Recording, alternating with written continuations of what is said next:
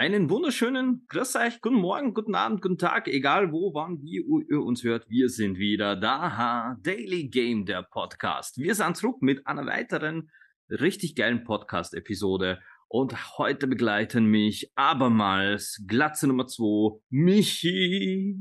Prost. Prost, sagt er. Und er sieht gleich zehn Jahre jünger aus, weil er einmal ausnahmsweise beim Friseur war. Adnan. Servus. Grüß dich. So, äh, kleiner Disclaimer vorweg. Ich bin der Sinan und in meinem Schoß sitzt mein kleiner Bub. Der ist jetzt fast acht Monate alt, aber entsprechend äh, kommunikativ, was Schreien angeht. Falls du mal losweinen sollte, werde ich kurz unterbrechen müssen. Aber ich werde nachher sowieso, nur damit ihr so Bescheid wisst, ich werde einmal kurz verschwinden, um ihn ins Bett zu bringen. Währenddessen würde ich hoffen, dass ihr zwar, ja, boah, boah, boah, dass ihr zwar einen Recap machen könnt von die, von die ersten zwei Teile. Denn heute geht's um The Guardians of the Galaxy. Wie ist eigentlich mein Ton? Ich, ich bin schon wieder mit meinem Behelfsmikrofon unterwegs. Ist in Ordnung, also Klingt ja, Hollert's? ein bisschen. Warte, lass mich mal kurz schauen, ob ich aber vielleicht, äh, wenn ich auf die Jetzt hören wir dich gar nicht. Nämlich gar nicht, ja. Das sind immer so Dinge, die wir vielleicht vorher hätte ausprobieren sollen. Ah, es ist wurscht. Das war jetzt nur Aber man sieht, wir sind spontan und äh, technisch sehr affin. Wir haben gesagt, wir sind, wir sind äh, ein sehr äh, nahbarer Podcast. Wir sind Idioten und wir schneiden nix. Ja, okay. Gut. Also. Und zwar, heute geht's um die Guardians of the Galaxy, äh, eine der beliebtesten MCU-Filmreihen. Ich würde sogar wagen zu behaupten, eine der drei beliebtesten MCU-Filmreihen. So reiht sie wirklich von. Adnan? Der drei beliebt, was sind die anderen zwei? Ich würde sagen, es reiht sich so ein, so von der Beliebtheitsskala, reiht es sich für mich ein mit äh, Iron Man und die Avengers. Stimmt, ja, hätte ich auch. Von der Popularität, rein von der Popularität. Ja, würde ich auch zustimmen. Wobei, wobei man muss ja Spidey, Nein. okay, na, Iron Man und Spy, Iron Man, Spidey und die, ähm, und die Guardians, sind so Ja. diese, wo ich sage, die, da freuen sich alle drauf. Vom MCU, wir reden jetzt wirklich nur Ja, wenn wir Iron Man und Spidey auf Platz 1 geben, dann können wir drüber reden, ja. Ey, nein, ich, ich würde es kein Ranking, nicht was es Ja, ja, ist, nein, nein, ich- die ja, ja, komm. Ich glaube, das kommt, das kommt schon relativ nah hin, also zumindest.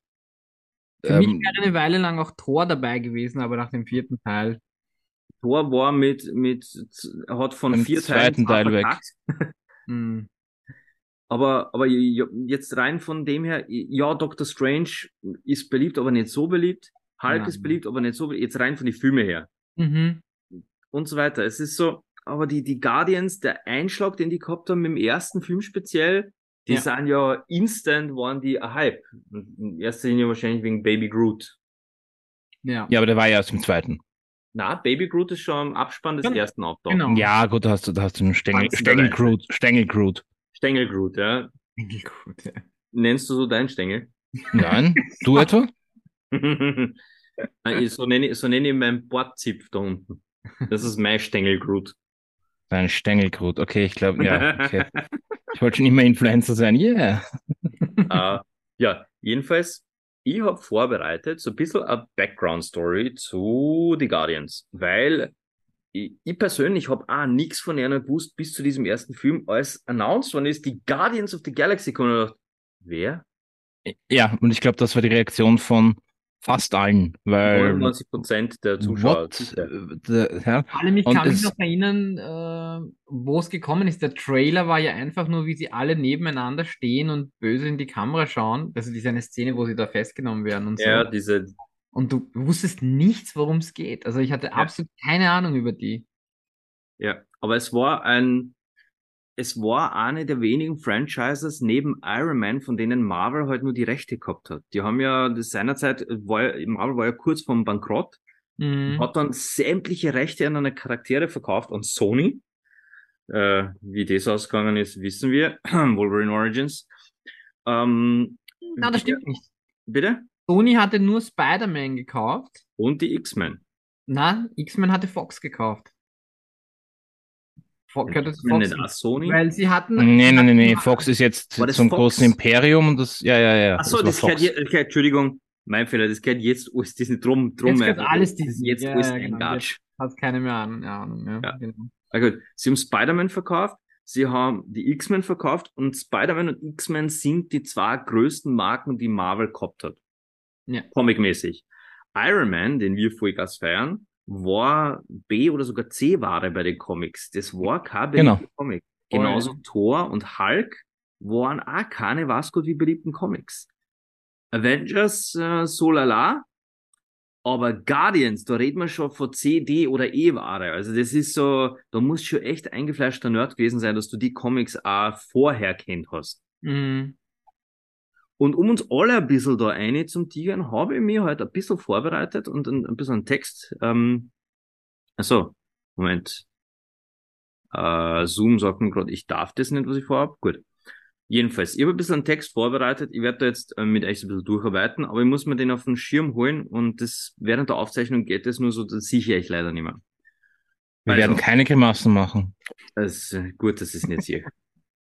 Die Guardians sind erstmals 1969 äh, von äh, die Autoren Arnold Drake und Gene Colan in der Marvel Superheroes Ausgabe 18 vorgestellt worden. Die ursprüngliche Geschichte der Guardians war äh, eigentlich in ferner, ferner Zukunft. Also die haben gar nicht in der Gegenwart gespielt, sondern die waren in einer entfernten Zukunft des Marvel-Universums. Und das Team war Charaktere wie Vance Astro, Martinex, Charlie 27 und Yondu. Und ich kenne bis auf den Yondu keinen einzigen von denen. Ich habe auch keine Ahnung, was die drauf haben. Und Yondu kenne ich auch nur deswegen, weil er halt in die Filme auch vorkommt. Das ist der, der, äh, der mit dem Pfeifen ursprünglich die, diesen Pfeil kontrolliert. Der quasi Ziehpapa vom Quill. Und, jo, Zwergi, ähm, du kommentierst ein bisschen mit. Die ursprüngliche Version der Guardians hat halt hauptsächlich mit die Kree zum Tor gehabt. Die Kree kennen wir aus äh, Captain Marvel zum Beispiel oder auch äh, Ronan, der, wie heißt der? Ronan der Con na, Ronan der, warte mal, was ist äh, Ronan Der, Ankle der Ankläger. Ronan der Ankläger, genau. Der ist auch Cree. Und das war so quasi ein, ein Hauptgebiet, dass sie sich quasi mit die, mit die Cree herumgeschlagen haben.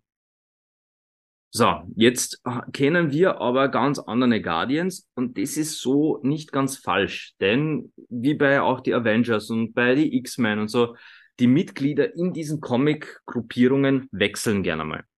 Also das ist, man hat ja bei die Avengers, habe ich vorher im Adnan erzählt, äh, es hat ja sogar Deadpool mal mit die Avengers mitgearbeitet. Aus dem schlichten Grund, weil Captain America gesagt hat, so kann er nichts anstellen, was ihn nicht auch beaufsichtigt.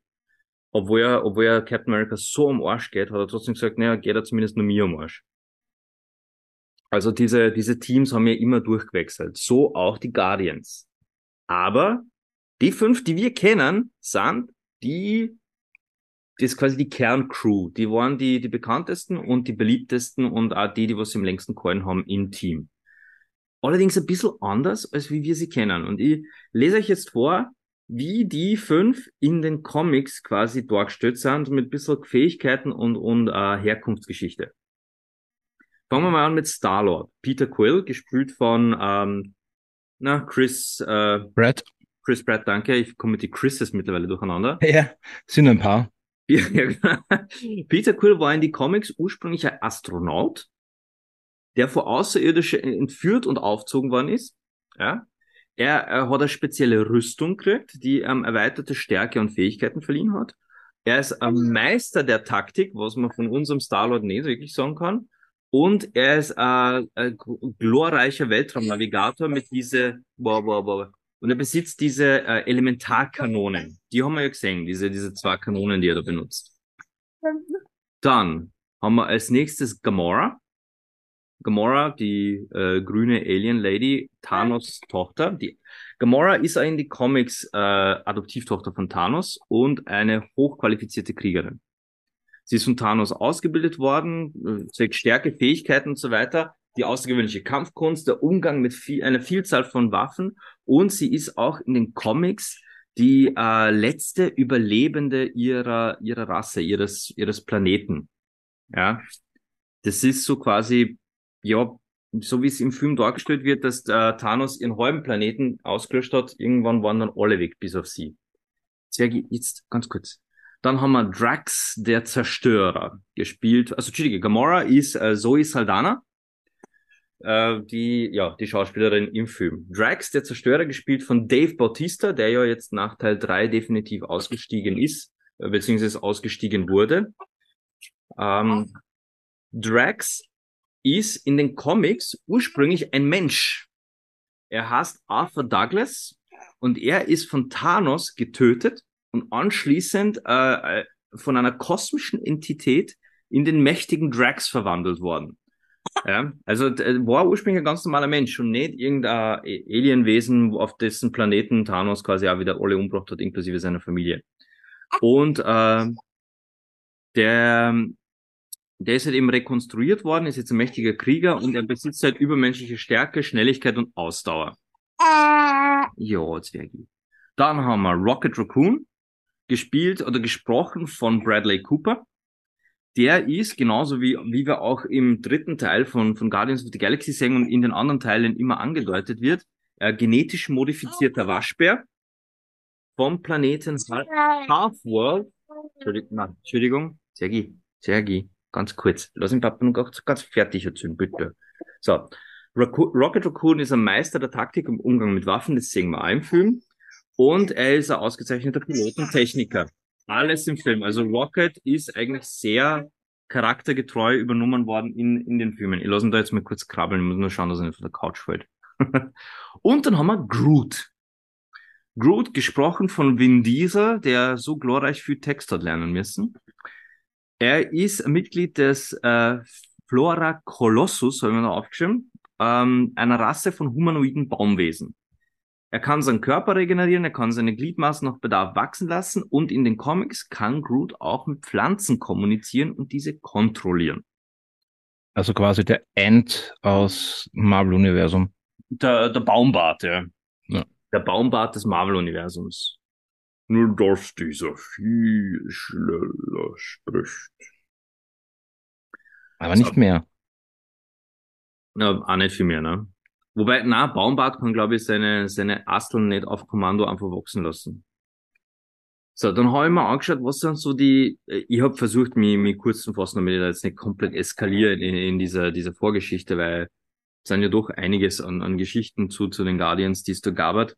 Aber ein bisschen geschaut, Unterschiede zu finden zwischen Comics und Filmadaptionen, was man halt so auf die Gachen findet, wo sich auch Fans austauschen und die Unterschiede halt aufzeigen in verschiedensten YouTube-Videos und was der Geil.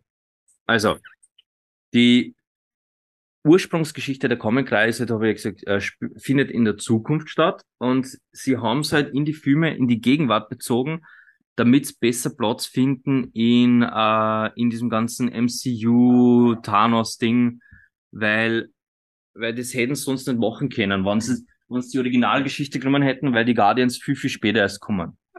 Dann, was die Ursprungsgeschichten angeht, na, Peter Quill ist ja in den Filmen als Kind entführt worden, nachdem seine, seine Mutter gestorben ist. Und, einen ganz kurzen Moment, meine Herren. Ganz kurz. Ich muss mich da kurz stumm schalten und den beruhigen. Und wir jetzt eine. Er hat ja eigentlich eine, einen ganz guten Segway gemacht, weil er jetzt gerade zum Film gekommen ist. Ja. Ähm, wollen wir einfach mal den ersten Teil so schnell zusammenfassen oder halb schnell zusammenfassen, je nachdem, wie schnell, sagen, ja. wie gut seine, wie gut seine Vaterkünste sind. ähm, ich fange mal an. Wenn ich irgendwas vergesse, bitte ähm, weis mich darauf hin, unterbrich mich auch gerne. Ja. Ähm, ja, ich habe hab den Film jetzt schon länger nicht gesehen, aber so oft, dass ich glaube, ich krieg's ganz gut hin. Ähm, wie Sinan schon meinte, Anfang, also wir treffen quasi 1988 auf den, lass ihn acht Jahre alten Peter, der im Spital ist ähm, und sich von seiner Mutter verabschieden soll, die eben im Endstadium Krebs hat und äh, ja quasi gleich sterben wird. Ähm, sein Großvater äh, ja geht halt nicht so zimperlich mit ihm jetzt um und meint, er soll sich äh, quasi ein bisschen zusammenreißen, woraufhin der Kleine quasi aus dem äh, Zimmer rausrennt, nachdem die Mutter vor seinen Augen stirbt Nachdem äh, ich gerade her, du hast mit der Zusammenfassung angefangen. Ja. Äh, macht jetzt mal die, die Reviews von, von Zusammenfassung von Teil 1 und 2 bitte gleich. Von beiden gleich, okay. ins Bett. Er, er, ist zwar jetzt ruhig, aber das war ein perfekter Moment, da ins Bett zu bringen. Ja, klar. Gleich wieder. Geht klar? Passt. Du warst bei der Mutter. Ich war bei der Mutter. Nein, die, war, nein, die Mutter war nicht mehr bei uns. Ja, schlecht. Ja, schlecht. Ja, sorry. Ähm, er verlässt, äh, also er rennt aus dem äh, Krankenhaus raus, ein Lichtkegel äh, erscheint und ähm, wir nehmen an, ich weiß ja nicht mehr, sieht man, dass er entführt wird oder geht nur die Lichtkegel an? Das habe ich jetzt echt nicht zu. Egal, lange Rede, kurzer Sinn. Äh, man checkt auf jeden Fall, okay, Peter wird jetzt äh, entführt von Außerirdischen und dann Cut, ich glaube 26 Jahre später. Und aus dem kleinen äh, heulenden Kind ist inzwischen der, wie er sich zu dem Zeitpunkt selber nennt, Star-Lord äh, geworden, der sich den Ravagers ange, äh, angeschlossen hat. Das ist eine äh, Weltraumpiraten, würde ich, würd ich einfach sagen, und Schmuggler. Ja. Und die werden von besagten Yondo Udonta, eben in der Filmversion ist er quasi der Anführer der Ravagers, ähm, im Vergleich zum, zum Mitglied von den Ur, Ur, Ursprungs-Guardians und arbeitet für sie. Und wir treffen ihn auf einem äh, Planeten und ich glaube, innerhalb der ersten paar Sekunden wird klar, okay, ähm, Guardians of the Galaxy ist jetzt nicht der typische Marvel-Film, weil äh, plötzlich ähm, ein ziemlich cooler Soundtrack loslegt und eigentlich die Handlung auch vorantreibt und man sieht, okay, ich glaube, dieser Film nimmt sich nicht ganz ernst äh, und macht doch sehr den Charme aus von dieser ganzen Reihe. Ja, also zumindest, vor allem, zumindest von den ersten beiden erst einmal. ja, also vor allem, es war ja gleich das, das, das quasi das Intro, ne, mit dem, Ja. mit dem Walkman und äh, dann, wo er einfach über den Planeten tanzend drüber geht zu dem Song und dann das Ganze, wie die Namen und Sachen eingeblendet wurden zu Beginn.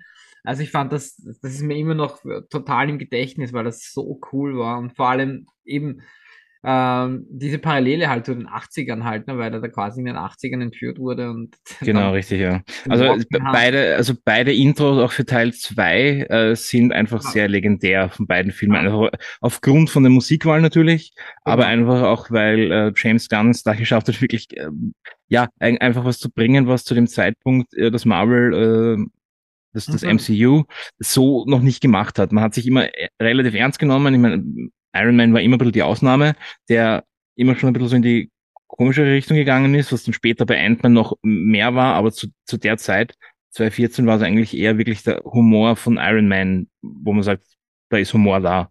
Ja, ja, genau. Gab's so in den Filmen, fand ich nicht. Gab's in der Art und Weise nicht, ja. Und, und es war vor allem eben diese Integration von Walkman, die ja dann so irgendwie so auffiel, was ist das? Also gerade bei den jüngeren Generationen, was hat er da, wo, was gibt er da rein? Kann ich mich noch erinnern, waren so lustige Diskussionen. Also das hat ja wirklich dann noch einmal so eine äh, Ja, also ich muss, die, die Musik war ständig präsent und also die haben dann noch äh, gute Gags da mitgemacht und drumherum gemacht und hat, ja, also wirklich, man würde sagen, es ist wahnsinnig gut auf den Beat geschnitten, ne? Genau, genau. Und das, allein das erste Mal, wie er dann sagt, wer bist du? Und er sagt, ein Star-Lord.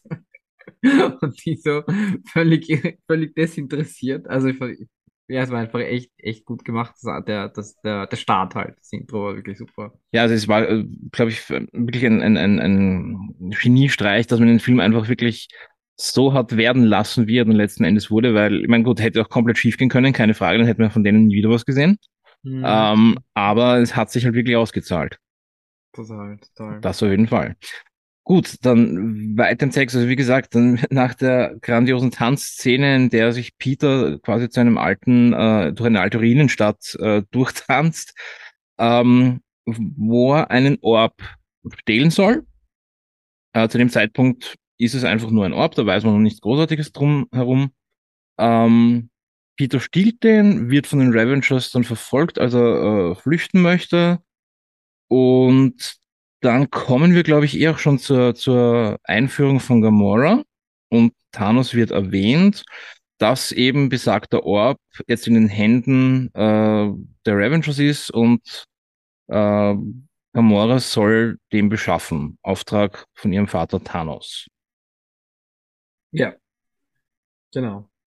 Genau. Dann, ich, ich werde das jetzt wirklich nur ganz, ganz kurz zusammenfassen, weil äh, sonst, sonst sitzt man wirklich noch Ewigkeiten da. Ähm, beim Versuch, den Orb quasi zu verkaufen, trifft Pete, äh, treffen Peter und Gamora, die sie da noch nicht kennen, aber eigentlich schon äh, um den Orb, die kriegen dann auch auf Groot und äh, Rocket, Mhm. die als sind, Kopfgeldjäger, kann man das? Ja, ich glaube, sie sind als Kopfgeldjäger unterwegs in dem Ja. Fall, äh, wollen Peter aufhalten, den Orb für sich auch äh, schnappen. Äh, coole Action-Szenen, alles geht schief und alle zusammen landen äh, im Gefängnis. Genau, ja. Äh, dort ist äh, Gamora bekannt wie ein bunter Hund, haha, äh, pun not intended. Ähm, aufgrund, dass sie die Ziehtochter von Thanos ist, nicht unbedingt die beste, äh, die, die beste Kritiken und will eigentlich, ich glaube, von der Hälfte von den Insassen umgebracht werden. So treffen sie auch auf Drax, der eine offene Rechnung hat mit Thanos, der nämlich seine Familie getötet hat.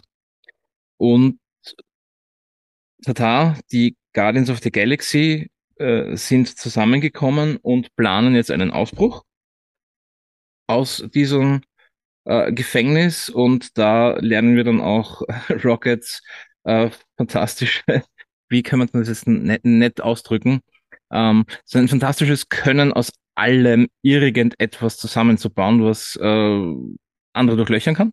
Mhm. Also Waffen aus den unsäglichsten Sachen zu machen.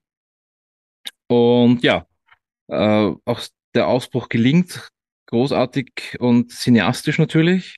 Äh, sie machen sich auf den Weg zum nach Nowhere, der Planet, also der der der Skelettkopfplanet, der dann auch in den anderen beiden Teilen noch wichtig wird. Ähm, und im dritten Teil, glaube ich, sogar die Heim Heimatbasis ist, wenn ich mich jetzt nicht ganz täusche. Wo sie sich dann niederlassen. Ne? Genau, richtig. Und dort treffen sie eben auf den, so, dass ich jetzt nicht vergesse, ähm, wie heißt er im, im, im, hilf mir mal schnell aus, der Collector ist es, oder? Ja, genau. Genau.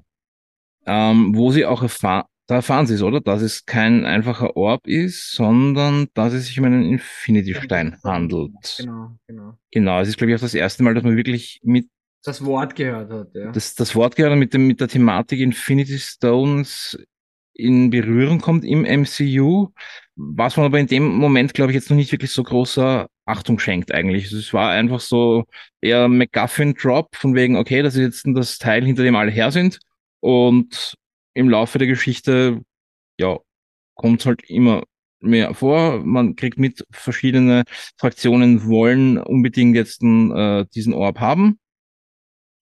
Und ja, lange Rede, kurzer Sinn, große Endschlacht. Der Hauptbösewicht im ersten Teil ist eigentlich äh, eben besagter Ronan, der Ankläger, der in Ungnade bei, äh, bei Thanos auch fällt, aufgrund seiner, ja, sagen wir mal, gewaltverherrlichenden oder sogar für Thanos, der, der ist sogar im Thanos zu arg teilweise mit seiner äh, Taktik gegenüber äh, den, den, den Völkern.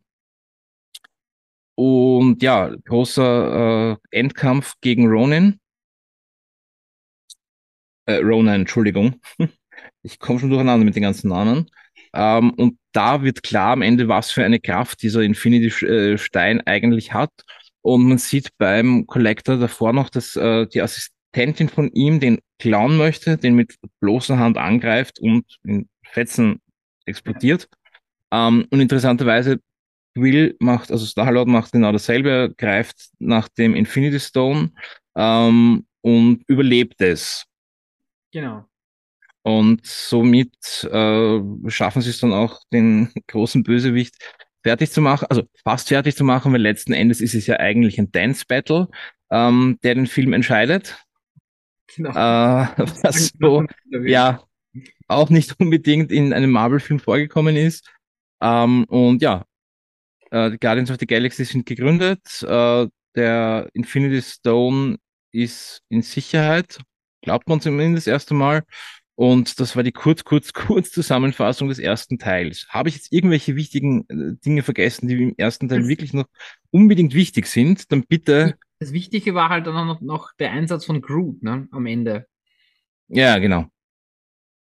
Der ihn dann, wo er ja quasi sich um alle Richtig, also Gro- Groot schützt die, die, die komplette, die, jetzt neu gefundene Family Ähm, in die Küche geht und dann hat man geglaubt, oh mein Gott, das war der, der coolste oder liebste Charakter und den haben wir jetzt verloren und dann äh, kommt der coole Abspann, ne? Genau, und am Ende sieht man dann eben, wie gesagt, einen Knutstängel, der in der, in dem, im Blumentopf äh, steckt und man sieht, okay, war nicht das. Ende, äh, er tanzt sich wieder zum Leben, so nach dem Motto auch.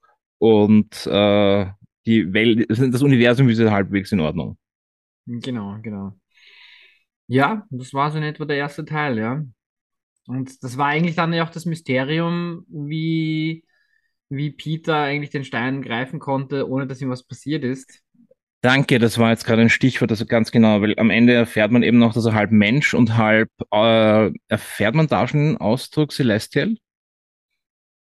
Nein, ich glaube, den Ausdruck erfährt man nicht. Erst im zweiten Teil. Also in dem Genau. Fall ist es dann nur, man, es heißt, er ist 50% Mensch und 50% außerirdisch. Genau, man, das erfährt man am Schluss dann halt, ne? Dass so quasi, es wird dann um den Vater gehen.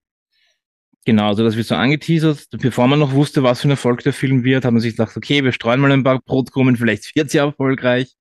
Und ja, dann übergebe ich gleich an dich. Ist das okay für Volume 2? Ähm, ja, Teil 2 kann man, glaube ich, also ich muss sagen, Teil 1 hat für mich halt äh, noch zusammenfassend einfach von der Länge, vom, von der Action, von der Comedy super gut gepasst. Da war einfach alles perfekt abgestimmt, meiner Meinung nach. Und Kann das ich hat, unterschreiben, ja. und das hat für mich in Teil 2 dann schon begonnen, ein bisschen abzunehmen. Ähm, Im Sinne dessen, dass die Länge viel zu viel, es war viel zu lang, der zweite Teil für mich dann schon. Also man hat dann schon gemerkt, dass man teilweise Passagen gefüllt hat. Aber ja, Was hast denn du denn in Teil 3 gemacht? Ja, das, das wollte ich, dazu kommen wir. Aber gut, ja, ja, ja. Nicht vorgreifen. Also ja, Teil 2, ich denke, kann man größtenteils damit zusammenfassen, oder? Ähm, dass es ja dann darum ging, äh, wer sein Vater ist, also wer Peters Vater ist. Und es kommt dann endlich zu der großen Begegnung und den hatte dann der Kurt, Kurt Russell gespielt. Kurt Russell, genau, hat den Planeten Ego gespielt. Mr. Snake, a.k.a., ähm, hat dann seinen Vater gespielt und zuerst äh, das Beste, was ihm halt je passieren konnte, hat sein, hat ein Familienmitglied gefunden, ist super happy, es ist sein Vater und dann ist er auch noch äh, ein, ein, ein, Celestial-Leben, also Gott, Gott ähnlich in dem Sinne, der, der, der Planeten in seinem, also so ihm erzählt, dass er halt Planeten großzieht und sich um die Welt kümmert und auf die dann erzählt er ihm auch noch so, wie er seine Mutter kennengelernt hat und so weiter. Ähm, und eigentlich sagt er ihm da schon, dass er den Auftrag gegeben hatte. Nein, das kommt dann wirklich erst gegen, das- End- das, das kommt erst wirklich kurz davor, bevor, also äh, nachdem, nachdem Peter quasi gelernt hat, die Kräfte ein bisschen einzusetzen, damit das Finale auch spannend wird, ähm, es zieht sich doch ein klein wenig, bis man dann, ich meine, man, man hat immer schon das Gefühl, dass da irgendwas zu gut ist, um Mhm. jetzt noch stimmen zu können. Gerade auch mit ähm, der neu eingeführten äh, Mantis, Genau. die genau. ja vorgestellt wird als, als, als Ziehtochter von, von, von Ego, der sie irgend, äh, er meint, er hat sie gefunden als, als, als, als Larve quasi und deren Kraft ist es, sie kann die Gedanken anderer le äh, nicht nur äh, lesen, sondern auch beeinflussen, wenn sie sie berührt. Ähm, und vorgestellt wird sie eben ja als, als, als Ziehtochter. Und im Laufe äh, des ganzen äh, Wirrwarrs ein wenig und verschiedenen Handlungssträngen auf verschiedenen Orten, ähm, kommt, kommt man dann tatsächlich dahinter, was Egos wirklicher Plan ist. Und da lasse ich jetzt kein weitermachen. Ja, genau, also das ist ja dann was, er kommt ja dann drauf eben, dass ähm, eigentlich sein Vater eigentlich nicht wirklich ein guter ist. Er versucht das ja in seiner Naivität immer mehr und mehr auszublenden. Und da kommt ja dann auch die ganze Story mit Yondu mehr und mehr ins Spiel. Äh, quasi sein Ziehvater, der ihn äh, eigentlich entführt hatte, aber ihn dann behielt und großzieht. Ähm, ich würde nicht sagen, dass es dann so ein bisschen ein, ein, ein emotionales Drama ist, so, wer ist mein Vater oder nicht, aber man merkt dann schon, man lernt ja eigentlich Yondu mehr als diesen Gangster kennen und eigentlich fast Bösewicht, hätte ich gesagt. Und dann kommt im zweiten Teil schon ein bisschen so seine, äh, ja, väterliche oder emotionalere Seite äh, ins Leben. Und den Bruder von Yondu sieht man dann, glaube ich, auch hier zum ersten Mal im zweiten Teil, den, den echten Bruder vom, vom James Gunn. Ich glaube nicht, ich glaube nicht, dass er Bruder ist, du hast es richtig. Ähm, Äh, es ist der, echt, es ist der, ähm, ich, äh, der Sean Gunn spielt den Craglin, Genau. der ja quasi, der die, die Meuterei unabsichtlicherweise eigentlich anstiftet, die ja dann zum zweiten Handlungsstrang führt, dass die Revengers sehr ähm, dezimiert werden von Face of Face. Genau, genau. Und äh, genau, und da hast du dann die Entwicklung in die Richtung gehend. Und ja, genau, der, äh, der Schauspieler von ihm, das ist der Sean Gunn, der jüngere Bruder von, von äh, äh, na, Von James Gunn. danke, genau. Und ich glaube aber im Film sind das keine Geschwister, sondern einfach nur, äh, ja, das ist der Vorgesetzte von ihm. Also Leon ist der Vorgesetzte von Cracklin. Und ja, Und ähm, genau, weil die Gamora war dann ja, ich überlege gerade, ob sie zwischen Teil 1 und 2 noch irgendeinen Film gab, der noch einen Einfluss hatte, aber ich glaube nicht, oder? Das war so ein Thema. nein, da, da noch nicht. Weil der Film, also Teil 2 spielt ja quasi im Universum gesehen irgendwie nur so zwei, drei Monate nach dem ersten Teil. Also da vergeht nicht so viel Zeit danach. Ich Ähm, glaube, es wird nie gesagt, wie viel, aber also relativ zeitnah zumindest, ja. lass es ein Jahr sein vielleicht. Echt ein Jahr, ja, also relativ zeitnah zumindest, wo sie halt dann schon unterwegs sind als die Guardians. Aber sie bezeichnen sich noch nicht als Guardians in Teil 2. Das kommt, glaube ich, jetzt. Oh ja, am Ende vom, am Ende vom Film auf jeden Fall, weil dann noch der Rocket zum, zum, äh, na, zum, gibt's das? Ich, äh, ich bin halt echt nicht auf der, zum Yonder meint, äh, willkommen bei den freaking Guardians. Was hat er gesagt? Okay, er hat nicht freaking gesagt. Im, aber war das schon im zweiten Teil? Das war im Also- zweiten, ja. Ja, ja, genau, aber ah ja, im zweiten war das schon, stimmt, stimmt, ja, das war schon im zweiten. Ja, ein bisschen, bisschen fließend, die ganzen Übergänge zwischen den Filmen.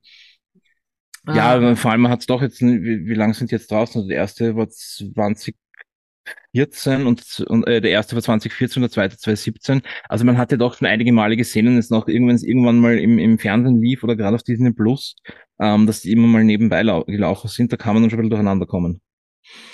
Genau, und dann kommt er ja mit der Zeit drauf, dass Ego eigentlich nicht die, sich um, die, um das Universum kümmert, sondern eigentlich die Planeten mit seiner Essenz äh, befüllt, also mit den Celestials. Ähm, man könnte fast sagen, die Planeten schwängert in gewisser Art und Weise, weil dann in den Planeten ja dann die Celestials quasi aufwachsen und damit auch den Planeten komplett zerstören.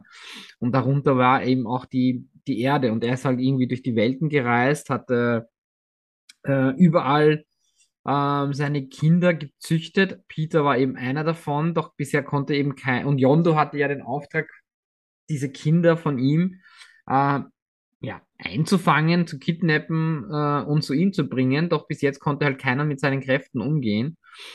Bis eben Peter kam, was eben diese entscheidende Szene im, am Ende vom ersten Teil war. Ähm, doch Peter ist natürlich nicht damit einverstanden, dass er ähm, seine, die, die Erde und den Planeten seiner, seiner Mutter ähm, zerstört. Und somit kommt es halt ähm, dann eigentlich zur, ja, zu einem Vater-Sohn-Gemetzel, würde ich fast sagen. Und es gibt ja dann noch eine, ähm, einen, einen Special-Auftritt, oder? Da war ja dann schon der, der Sylvester Stallone Genau, richtig, ja.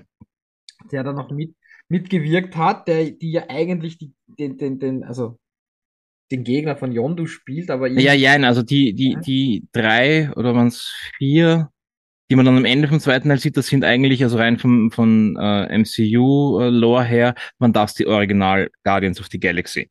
genau. Äh, Das waren sie. Und da eben auch noch diese Nebenhandlung, wie gesagt, ähm, Yondos Aufgabe war für Ego, die Kinder einzusammeln und zu ihm zu bringen. Yondo dürfte aber irgendwie dann gecheckt haben, was der, oder das, also er hat nicht genau gewusst, was er macht, aber er wusste auf jeden Fall, das ist nichts Gutes. Und da, deswegen hat er Peter auch nicht hingebracht.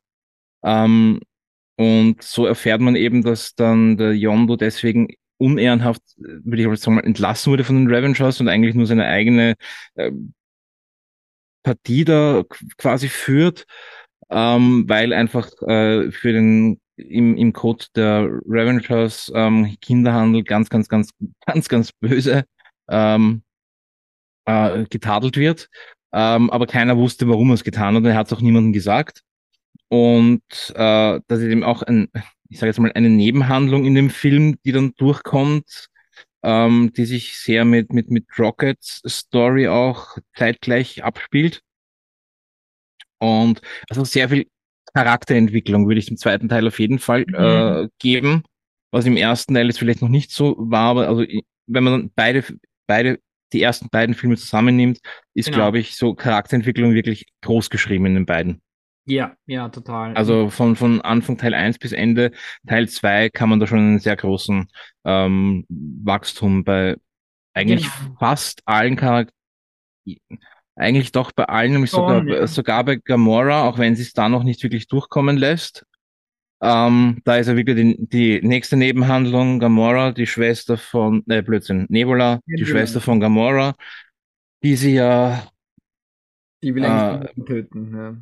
Richtig, die- sie am Anfang des Films quasi äh, gegen der, Auftrag, der Auftrag, mit dem der Film beginnt, der Preis ist ja, dass sie ähm, Nebula bekommen und dass sie sie dann eigentlich vor Gericht stellen. Das eine führt zum anderen und man hat dann quasi drei Handlungsstränge überall.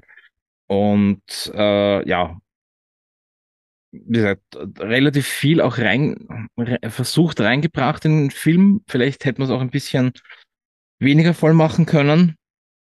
Aber ja, Und das Schlimme ist ja dann auch, ähm, dass herauskommt, dass eigentlich Ego selbst Peters Mutter umgebracht hat, beziehungsweise ihr, ihr den Tumor gab, der sie dann letztendlich dann auch tötete, ähm, was dann auch noch dazu kommt und dann findet Peter halt alles heraus, weil sich dann äh, äh, will das natürlich wei- alles weitere verhindern. Ähm, sie versuchen dann, also ähm, Ego versucht dann trotzdem die Kräfte von Peter anzuzapfen, beziehungsweise ihm diese zu entnehmen. Und trotz kommt, es kommt dann eben zu dem gewohnten Kampf natürlich zwischen den ähm, Guardians und Ego. Und im Endeffekt ähm, kommt wieder Groot zu einem letzten Einsatz am Schluss, wo er ja dann eigentlich äh, diesen Sprengsatz da platzieren muss, um, um halt Egos Essenz zu zerstören. Und ähm, als sie das dann auch schaffen, also sie gewinnen natürlich gegen Ego äh, und der Planet ja zu Ende geht, ist es dann Yondu, der einspringt, um seinen Ziehsohn zu retten ähm, und sich damit eigentlich opfert. Und das auch wieder im puncto Charakterentwicklung, wo man das dann halt hier sieht, ähm, der ja eigentlich ein sehr, sehr cooler Charakter war. Und ich war, ich muss so echt sagen, ich war wirklich überrascht. Ähm, schon ziemlich mitgenommen, dass äh, Yondu da den zweiten Teil nicht überlebt hatte, dass das eigentlich, äh, dass er das gemacht hatte. Auf jeden Fall. Also Guardians of the Galaxy 2 ist für mich einer der emotionalsten Filme und das über, einen Com Voll. über eine Comic-Verfilmung zu sagen, ist echt nicht leicht zu schaffen und, und das Ende vom zweiten Teil, das erledigt mich jedes Mal und jedes Mal denke ich mir wieder, nein, ich schaff's, kein Thema, da kommst du, nein, keine Chance, bevor der Abspann noch läuft, äh, heul ich, heul ich mit mit Rocket und äh, deswegen bin ich, glaube ich, auch so, Spoiler für gleich, wenn wir dann zu Teil 3 kommen, so enttäuscht, weil einfach was sie mit zwei da gemacht haben und man kann jetzt sagen, ja, es war jetzt einfach ein Tod, damit jemand stirbt. Nein, eben nicht. Das hat sich den ganzen Film über quasi schon entwickelt und Ja. man hat es eigentlich schon ahnen können. Und der Grund, wieso er es dann macht und auch er noch sagt, ich bin stolz auf dich und ähm, Genau. äh, Ego mag dein, dein Vater gewesen sein, aber ich habe dich erzogen. Genau. Ähm, äh, ja, ja. Wahnsinn. Und dann das Ende noch, äh, dass äh, Rocket es geschafft hat, dass, dass, dass die kompletten Revengers auftauchen und ihm doch noch das Revenger Begräbnis und Genau. die Ehre zuteil werden lassen. Oh, ja, und das halt zusammen in Mischung mit, äh, mit, mit dem Song Father and Son. Äh, ja, das ist ganz ehrlich, wer da nicht ein, ein, ein, eine Träne drückt, der sollte sich mal überlegen, was falsch in seinem Leben gelaufen ist. Weil, ja, also ganz ehrlich, das Ja. ist äh, Nein, das absolut. Also ich finde, das war unglaublich, äh, wie sie das am Ende dann auch noch gemacht haben. Er verliert ja dann auch seinen Walkman. Der Walkman geht ja auch noch drauf. richtig genau, ja. Und dann bekommt er eben vom Craiglin den, den, den Zoom-Player, interessanterweise. Einen Zoom-Player. Ähm, so deppert. Und dann. äh, Ja, ich meine, eigentlich war das schon so ein bisschen Vorstellung auf Teil 3, dass die Musik da einfach nicht mehr gut werden konnte. Das, das ist eigentlich eine sehr, sehr gute An Anekdote. Ja. Ja, also ich hätte so, jetzt so im Nachhinein, wo du das erwähnst, stimmt. Das, man hätte sich eigentlich denken können müssen. Äh, ja, Und, aber äh, egal, zu, mehr zu Teil 3 dann anschließend, Ja. wenn unser Jungpapa wieder zurück ist, Und- dessen Platz gerade von einer schwarz-weißen Katze eingenommen wird. Etwas komisch. Aber gut, zum Glück sind wir ein Audiopodcast. Das Coole war ja auch noch, dass Craiglin dann äh, die, die, diese Flöte dann noch bekommt, von, äh, Jondas Flöte dann erhält von, von, von Peter. Also das war ja Die, diese- Ki diese Kimme, ganz genau, die rote. Genau. Ja, dass er die, die dann bekommt und wie sich dann das entwickelt, ist dann auch noch eine eigene, fast schon eine eigene Handlungsstrang eigentlich. Viertes schafft er endlich, das hinter unter Kontrolle zu bekommen. Ja, also äh, zusammenfassend zu Teil 2, also wie gesagt, ich fand ihn persönlich äh, etwas langatmig. Ich fand den Humor auch schwächer, muss ich sagen, teilweise vor allem Drax. Ja mir, mir kam vor, als hätten sie zu sehr versucht, jetzt witzig zu sein. Genau, genau. Was im ersten Teil wirklich noch gut funktioniert hat oder einfach von oder gut geschrieben war, je Vor allem- nachdem. Ja, vor allem, weißt du, weil bei Teil 1 war, war die Tatsache, dass Dra Drax halt ein bisschen irgendwie naiv oder so ist, noch zu, schon lustig, aber ich finde, sie haben es dann im zweiten Teil und dann im dritten überhaupt dann immer mehr und mehr übertrieben mit seiner, Ja, mit Ganz seiner genau. Blödheit. Ich finde, ich sie haben es im zweiten Teil dann halt versucht, mit der, quasi mit der Mantis zu, Genau. zu, zu, zu koppeln, ihre Naivität mit seinem äh, einfach stoistischen, so ist es. Aber Da- es, es kam mir einfach zu aufgesetzt vor. Ja, es kamen teilweise noch Sprüche, wo ich mir gedacht habe, hey, das ist jetzt schon ein bisschen extrem. Also fand ich, fand ich auch so. Also ich, das das ging, ja, ich will nicht sagen, es ging mir zu weit, aber ich finde, da haben sie zu sehr versucht, alles noch eine Spur weiterzubringen als im ersten Teil.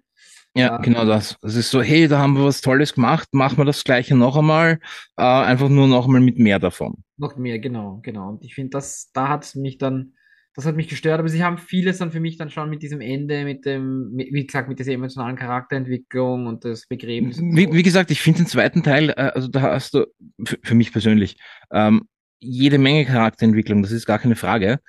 Ähm, mir kam es einfach nur gerade gerade bei diesen ganzen Witzen oder ähm, ähm, versucht, versuchten Witzen Ja. einfach vor, von wegen so, äh, jetzt einen noch einmal draufsetzen, weil wir müssen das jetzt noch lustiger, noch besser machen. Auch die ganze Szene, so lustig sie auch war, die Szene auf dem Schiff mit äh, Yondu, Rocket und Groot, wie, wie sie ihm versuchen zu erklären, er soll die Kimme holen aus der Lade und da, dieses, dieses, ich glaube zum 500.000. Mal, dass er wieder was Falsches bringt. Ja, wir haben schon verstanden, Groot ist süß und er versteht nicht gleich, was du ihm sagen willst.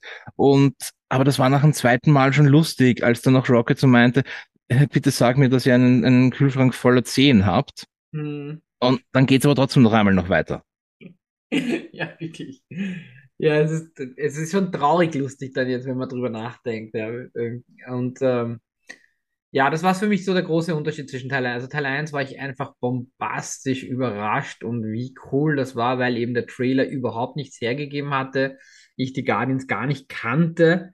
Und dann war das so diese wirklich diese, diese coole Truppe, die sich dann entwickelt hat mit so einem wirklich genialer Action, genialer Musik und allem wie Da- Dance Battle und so komplett, komplett schräg.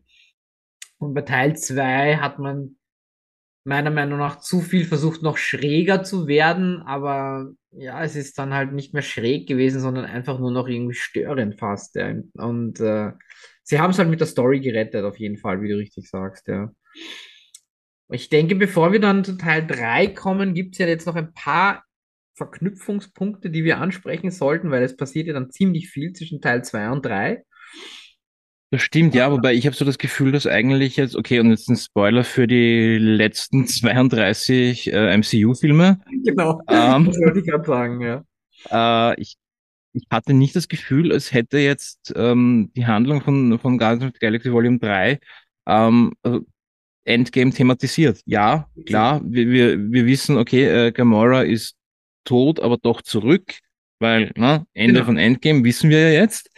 Okay, aber das war eigentlich auch schon das Einzige, was erwähnt wird. Ich glaube, es wird einmal kurz angesprochen, also es wird kurz erzählt, ja, wie zusammengefasst wird, wie sie dich treffen, ja, äh, Es gibt einen Mini-Recap, genau, aber ja, genau. Also ich denke, der wichtigste Punkt aus dem, also aus zwischen zwei und drei ist ja wirklich Gamoras Tod und Rückkehr, oder? Genau, also ich glaube, Infinity, Infinity War und Endgame. Das sind dann natürlich die. Ach so, nein, ja stimmt, das und natürlich auch Nebulas äh, Versöhnung mit Gamora ist natürlich auch wichtig, weil sie ist, sie ist ja dann mehr, sie ist ja dann eigentlich Teil, also mit, mit der Runde, ne? Genau, richtig. Das, das, sieht man jetzt nicht unbedingt am Ende von Guardians of the Galaxy 2. Da ist zwar der Versuch von, von, von äh, Gamora da, das irgendwie wieder zu richten, aber ich glaube, äh, Nebula, äh, die haut ja dann einfach ab im Schiff. Nachdem ja. sie sich versöhnen will oder so, keine Ahnung. Und dann eben, ja, stimmt, in Infinity War und Endgame, da sieht man eigentlich den kompletten Character Arc von Nebula und Gamora, wie sich das da quasi entwickelt hat oder schon entwickelt hat. Also man kann dann eigentlich eins und eins leicht zusammenzählen, so ab der Mitte von, von Infinity War, wo dann auch Nebula eigentlich schon im Team dabei ist. Ja. Wo, wo sie Tor aufgabeln. Genau, genau. Also, das ist, das ist mal charaktertechnisch sicherlich ein wichtiger Aspekt. Und sollen wir noch auf das Holiday Special eingehen? Äh, ja, also ich, ich, ich, ich, ich, ich fand, es war, es war in Ordnung. Ähm, es war, die 20 Minuten, es gedauert hat, ja, in Ordnung. Es war jetzt nicht unbedingt wichtig für den Beginn von Teil 3. Ich meine, okay, man erfährt halt, dass äh, die ähm, Mantis. Die, genau, danke. Mantis die Halbschwester von Quill ist. Genau, das ist eigentlich das Wesentlichste gewesen. Und das ist eigentlich schon das Einzige, was man gebraucht hat für Beginn Teil 3, weil alles andere, ja gut, äh, Quill hat ein Alkoholproblem, weil seine äh, geliebte Gamora äh, erst gestorben ist, dann zurückgekommen ist, ihn aber nicht mehr kennt. Äh, mhm. Und ja. Ja, also und bekommt da und er bekommt ja noch als er bekommt ja danach den iPod. War es auch im Holiday Special? Weil im dritten Teil hat er ja dann den iPod, nicht mehr den Sohn. Weiß ich jetzt ehrlich gesagt gar nicht vor. Dann, ja, aber es hat nichts an der Musik geändert. Man, vielleicht hat er den, oh, den ersten Song hat, na, dann hat er den noch nicht in Rocket gegeben, dass der erste Song noch gut ist. Aber ich fange schon mit dem Bashing an. Ähm, ja, aber perfekter Einstieg wieder für Sinan. Also wir haben es geschafft, gerade Teil 1 und 2 ähm, zu beenden und noch kurz die Stränge zu Teil 3 reinzuziehen. Ja, also Holiday Wobei, Special. Ich ihr habt gerade über das Holiday Special geredet. Das genau. habe ich tatsächlich nicht gesehen. Zu gar nicht. Okay. Äh, ich entschuldige mich für die, für die Verzögerung. Normalerweise schlaft er noch 15 Minuten. Heute hat nicht mal das Schlaflied wirklich geholfen. Hat etwas gedauert. Vielleicht war es das Schlaflied. Ja, ich hab dann Schlaflied wechseln müssen, dann hat es dann funktioniert. Okay. So, Musstest äh, du den Rammstein singen? Nein, er kriegt tatsächlich Misty Mountains von, äh, vom Hobbit. Okay, na, er hat zumindest guten Geschmack. So, wo war ich zuerst? Äh, genau, ich wollte ja über die Unterschiede zwischen Comics und Film reden. Jetzt habt ihr die ersten zwei Teile plus Holiday Special so zusammengefasst. Vielleicht äh, kommen wir jetzt nur klarer ja, auf Unterschiede. Comics, ja. Ja. Ähm, ja, die Zusammensetzung vom Team, habe ich ja schon gesagt, in den Comics verändert sich das gerne mal. Nur in den Filmen aber kommt Nebula, die Adoptivschwester von Gamora, dazu. Das ist ja eben mehr so ein will sie, will sie nicht Dynamik und letzten Endes macht es dann doch. Da so im zweiten Teil, wo sie eigentlich kommt, um Gamora den Chaos zu machen und dann ihr doch hilft. Ähm, schon ziemlich, ziemlich cool finde ich. Also Nebula ist ein Charakter, die, die ist für mich interessanter und wesentlich interessanter geworden als Gamora selbst. Die Charakterentwicklung von ihr auf jeden Fall, ja. Also gerade von Teil 1 plus dann eben, wie wir es auch jetzt erwähnt haben, Infinity War und Endgame ähm, sehr interessante Charakterentwicklung von ihr einfach auch, was da passiert. Und, und wie sie so ein bisschen die Guardians mehr und mehr äh, in sich selber einlassen kann. Das sieht man dann im Verlauf äh, von die von die Avengers-Filme, von, äh, von Infinity War, genau. Teil 3. Also die Nebula, meiner Meinung nach, ein fantastischer Charakter. Und die Karen Gillam, die was sie spielt, ist ja mhm. eine großartige Schauspielerin. Und sie hat ja auch so eine extrem orge Story, ne? quasi wie der Thanos sie in Einzelteile zerlegt und immer wieder aus anderen Einzelteilen dann zusammengefügt hat. Also ich fand das total drastisch eigentlich von ihrer Dramaturgie her und den Schmerz, den sie eigentlich mit sich trägt, dass wie sie das äh, dargestellt hat, auch schauspielerisch. Also absolut, ja. Uh, ja, Dieses, das, diese innere Zerrissenheit gespürt man. Genau. Und ganz ehrlich, ich habe mit ihr mehr gelitten als mit alle anderen. Ja, ja, stimmt, ja. Gibt es noch nennenswerte Unterschiede zu den Comics? Äh, ja. Da kommen wir dann zum Beispiel zu dem, weil wir gerade über, über Gamora reden und das, was Thanos ja an, an da hat. In den Comics ist diese, also äh, Nebula und was Thanos ja an, in den Comics ist die Beziehung zwischen Gamora und Thanos zwar vorhanden, aber wird bei weitem nicht so Fokus wie in die Filme. Da ist das ja sehr präsent. Mhm, mhm. Und die Hintergrundgeschichte von Drax haben sie komplett verändert, damit der so ein bisschen so einen Rachefeldzug gegen Thanos haben kann. Dieses, weil im Film heißt, äh, sagt ja Drax, dass Thanos auf seinem Planeten seine Familie umgebracht hat und er deswegen Rache geschworen hat, um Genau. Thanos zu finden. Und in den Comics ist er halt einfach nur, er ist selber von Thanos umgebracht worden und dann neu zusammengesetzt zu einem Übermenschen. Das, das, also dieser Rachefeldzug existiert nicht. Das ist schon interessant, muss ich sagen. Ja, das war, war mir nicht bewusst. was von den Comics erhalten ist bei die Guardians, ist so dieses, das Wohl des Universums ist ja doch in einer absoluten Absicht. Egal was aufhört, egal wie deppert das sind, egal was, was zwischendurch passiert, das ist auch in den, in den Comics einer nobelste Mission, die übergeordnete Mission, wenn man so will. Mhm. Die Filme haben aber viel mehr einzigartige Elemente und so Wendungen und, und äh, Zwischenhandlungsstränge. Das gibt's in die Comics nicht. Die sind wesentlich einfacher. Und die Comics sind auch von der Zeichenart bei weitem nicht so ähm, spacig, nicht so sci-fiig wie, wie die Filme sind. Die sind halt schon sehr Richtung Star Trek Wars Zeug, so von, von die Raumschiffe her. Das, das ist in die Comics gar nicht so präsent. Was aber, glaube ich, die meisten Leute enttäuschen wird, wenn sie einen Guardians of the Galaxy Comic an von den richtigen Urcomics in die Hand nehmen, die waren nie so lustig. Ja. Der ganze Humor, das ist alles ein bisschen durch die Dynamik der einzelnen Charaktere und das Umschreiben der neuen Drehbuchautoren ist das gekommen. Ich meine, ganz viel von Peter Quill ist einfach äh, Chris Pratt, der um und um blädelt. Mhm. Die, äh, Im ersten Teil dieses, da gibt's diese berühmte Szene, wo er dem Collector diesen Orb, wo der Infinity Stone drin ist, überreichen will, dann fällt ihm der Over, er hebt ihn auf und hält ihn gleich wieder her. Das ist nicht gescriptet, das ist einfach Chris Pratt, der botchert war und die haben das im Film lassen. Wirklich? Okay. Ja, Cool. der äh, sehr viel dieser, dieses Verhaltens von, von äh, Star-Lord, auch dieses Geschäke, dieses um und um Tanzen, das ist halt einfach Chris Pratt.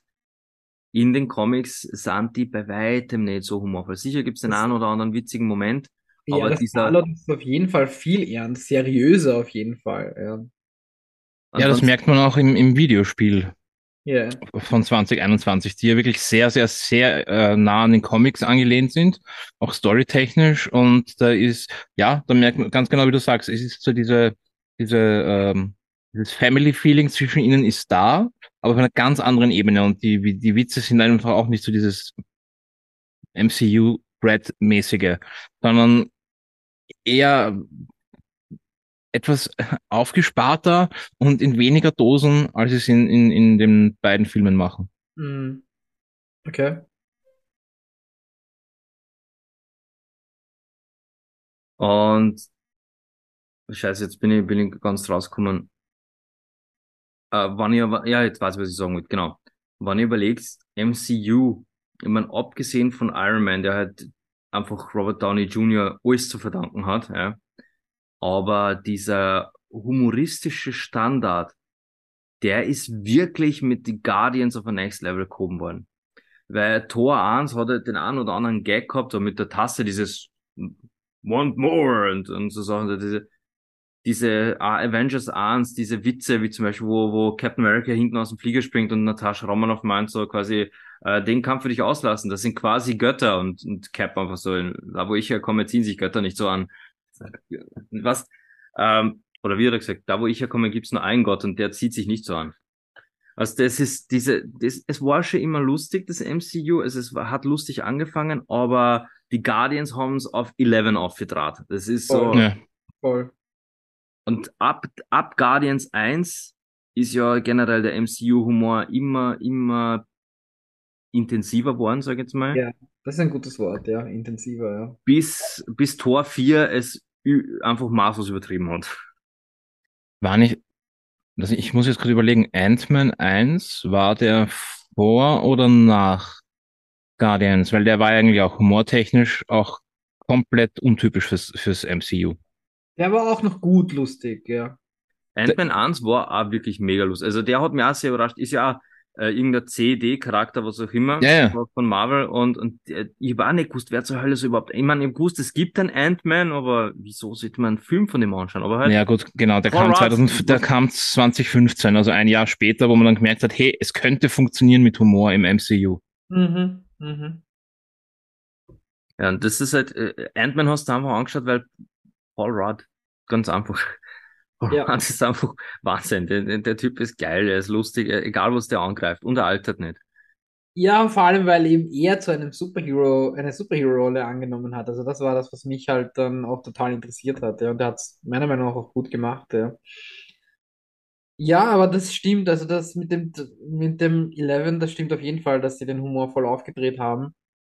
Aber dann halt leider zu weit gingen. Das, das ist, glaube ich, das, was. Äh, Mit zu weit, da ist für mich wirklich der Pinpoint, ist Thor Love and Thunder. Der, da, das war schon immer lustig. Das war so krampfhaft Disney lustig, dass das da hat. Das hat richtig da.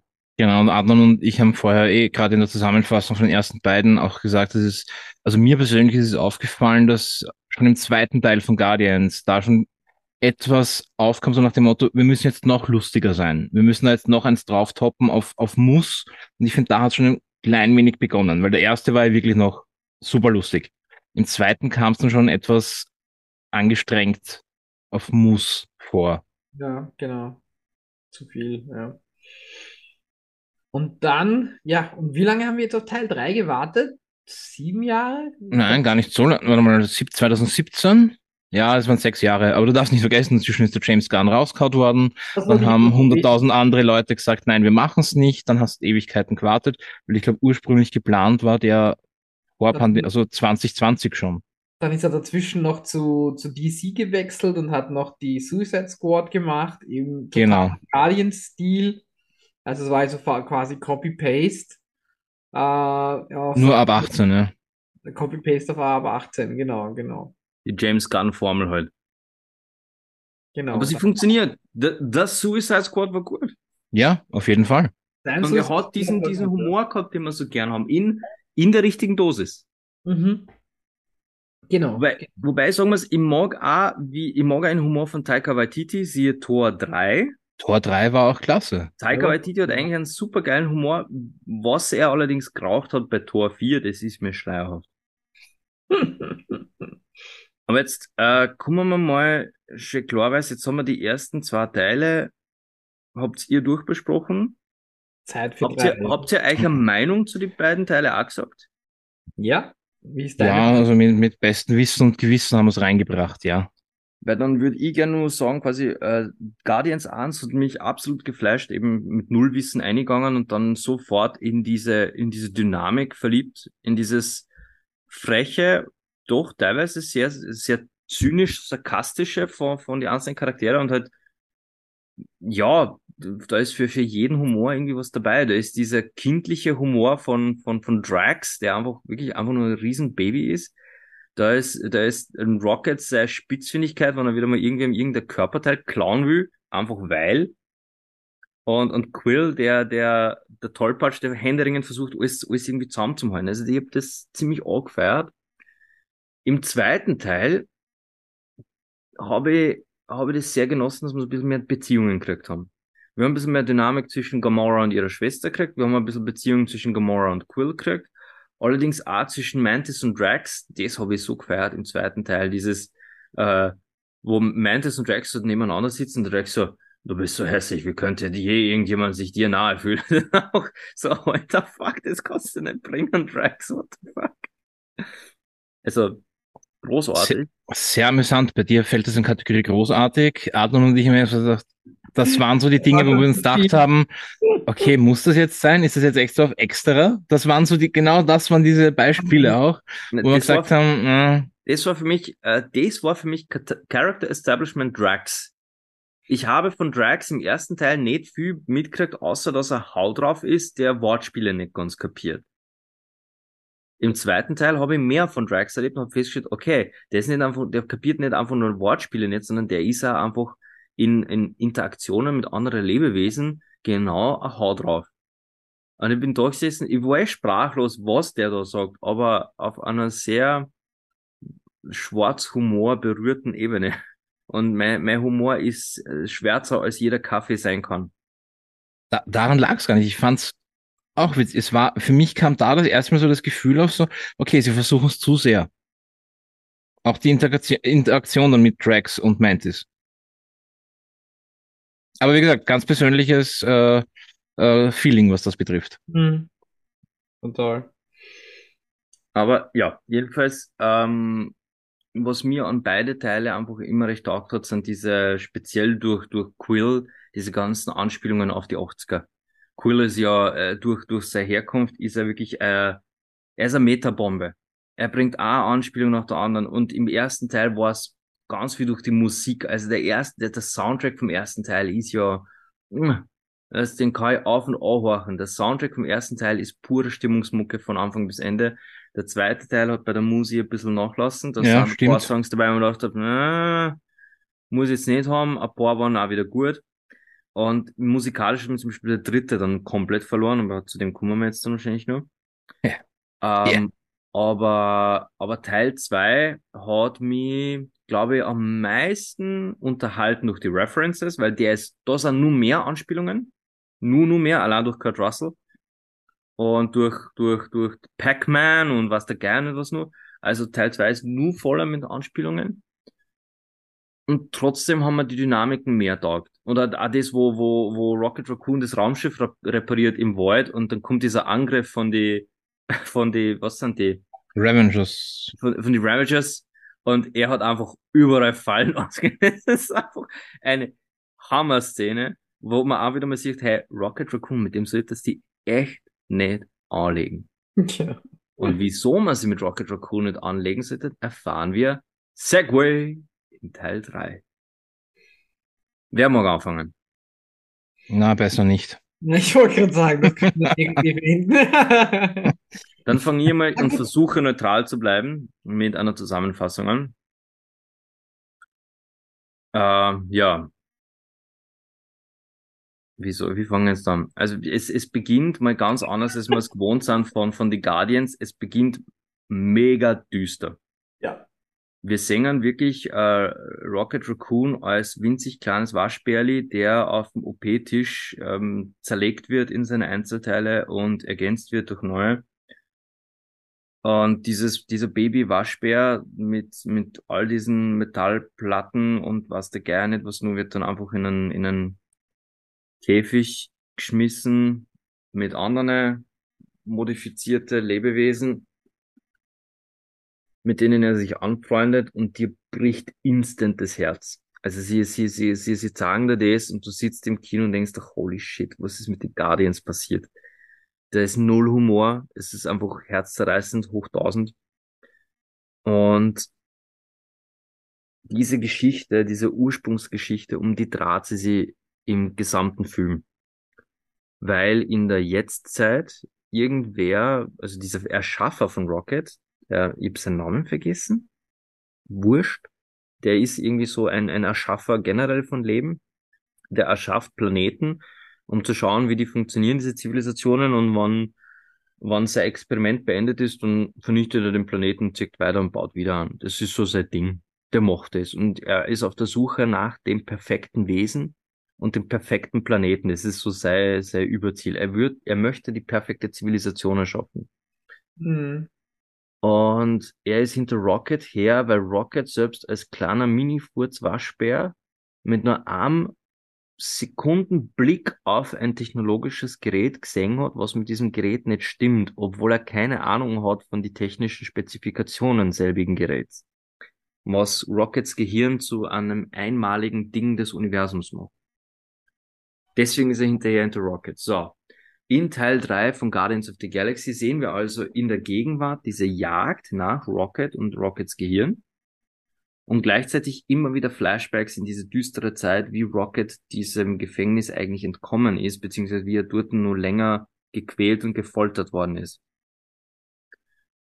Äh, extrem schwieriger Mix, wann du in einen Guardians-Film gehst. Wenn du in einen Guardians-Film gehst und du kriegst alle paar Minuten wieder so ein Flashback, der dir mit Anlauf, mit Stohlenschuhe in die Nieren springt, dann denkst du echt jedes Mal wieder, Alter, ich bin eigentlich zum Lachen da und ihr kommt mir mit sowas alle paar Minuten. Es ist schwierig. Die Geschichte von Rocket ist, wie gesagt, herzzerreißend und ich, ich auf der anderen Seite war ich sehr froh, es gesehen zu haben, diese Geschichte, weil, weil es einfach dem Charakter Rocket extrem viel Tiefe verleiht und ich bin sehr empfänglich für sowas, für so emotionale Geschichten. Und selbst jetzt beim Wiedererinnern an die Leidensgeschichte dieses Waschbären kommen mir wirklich die Tränen.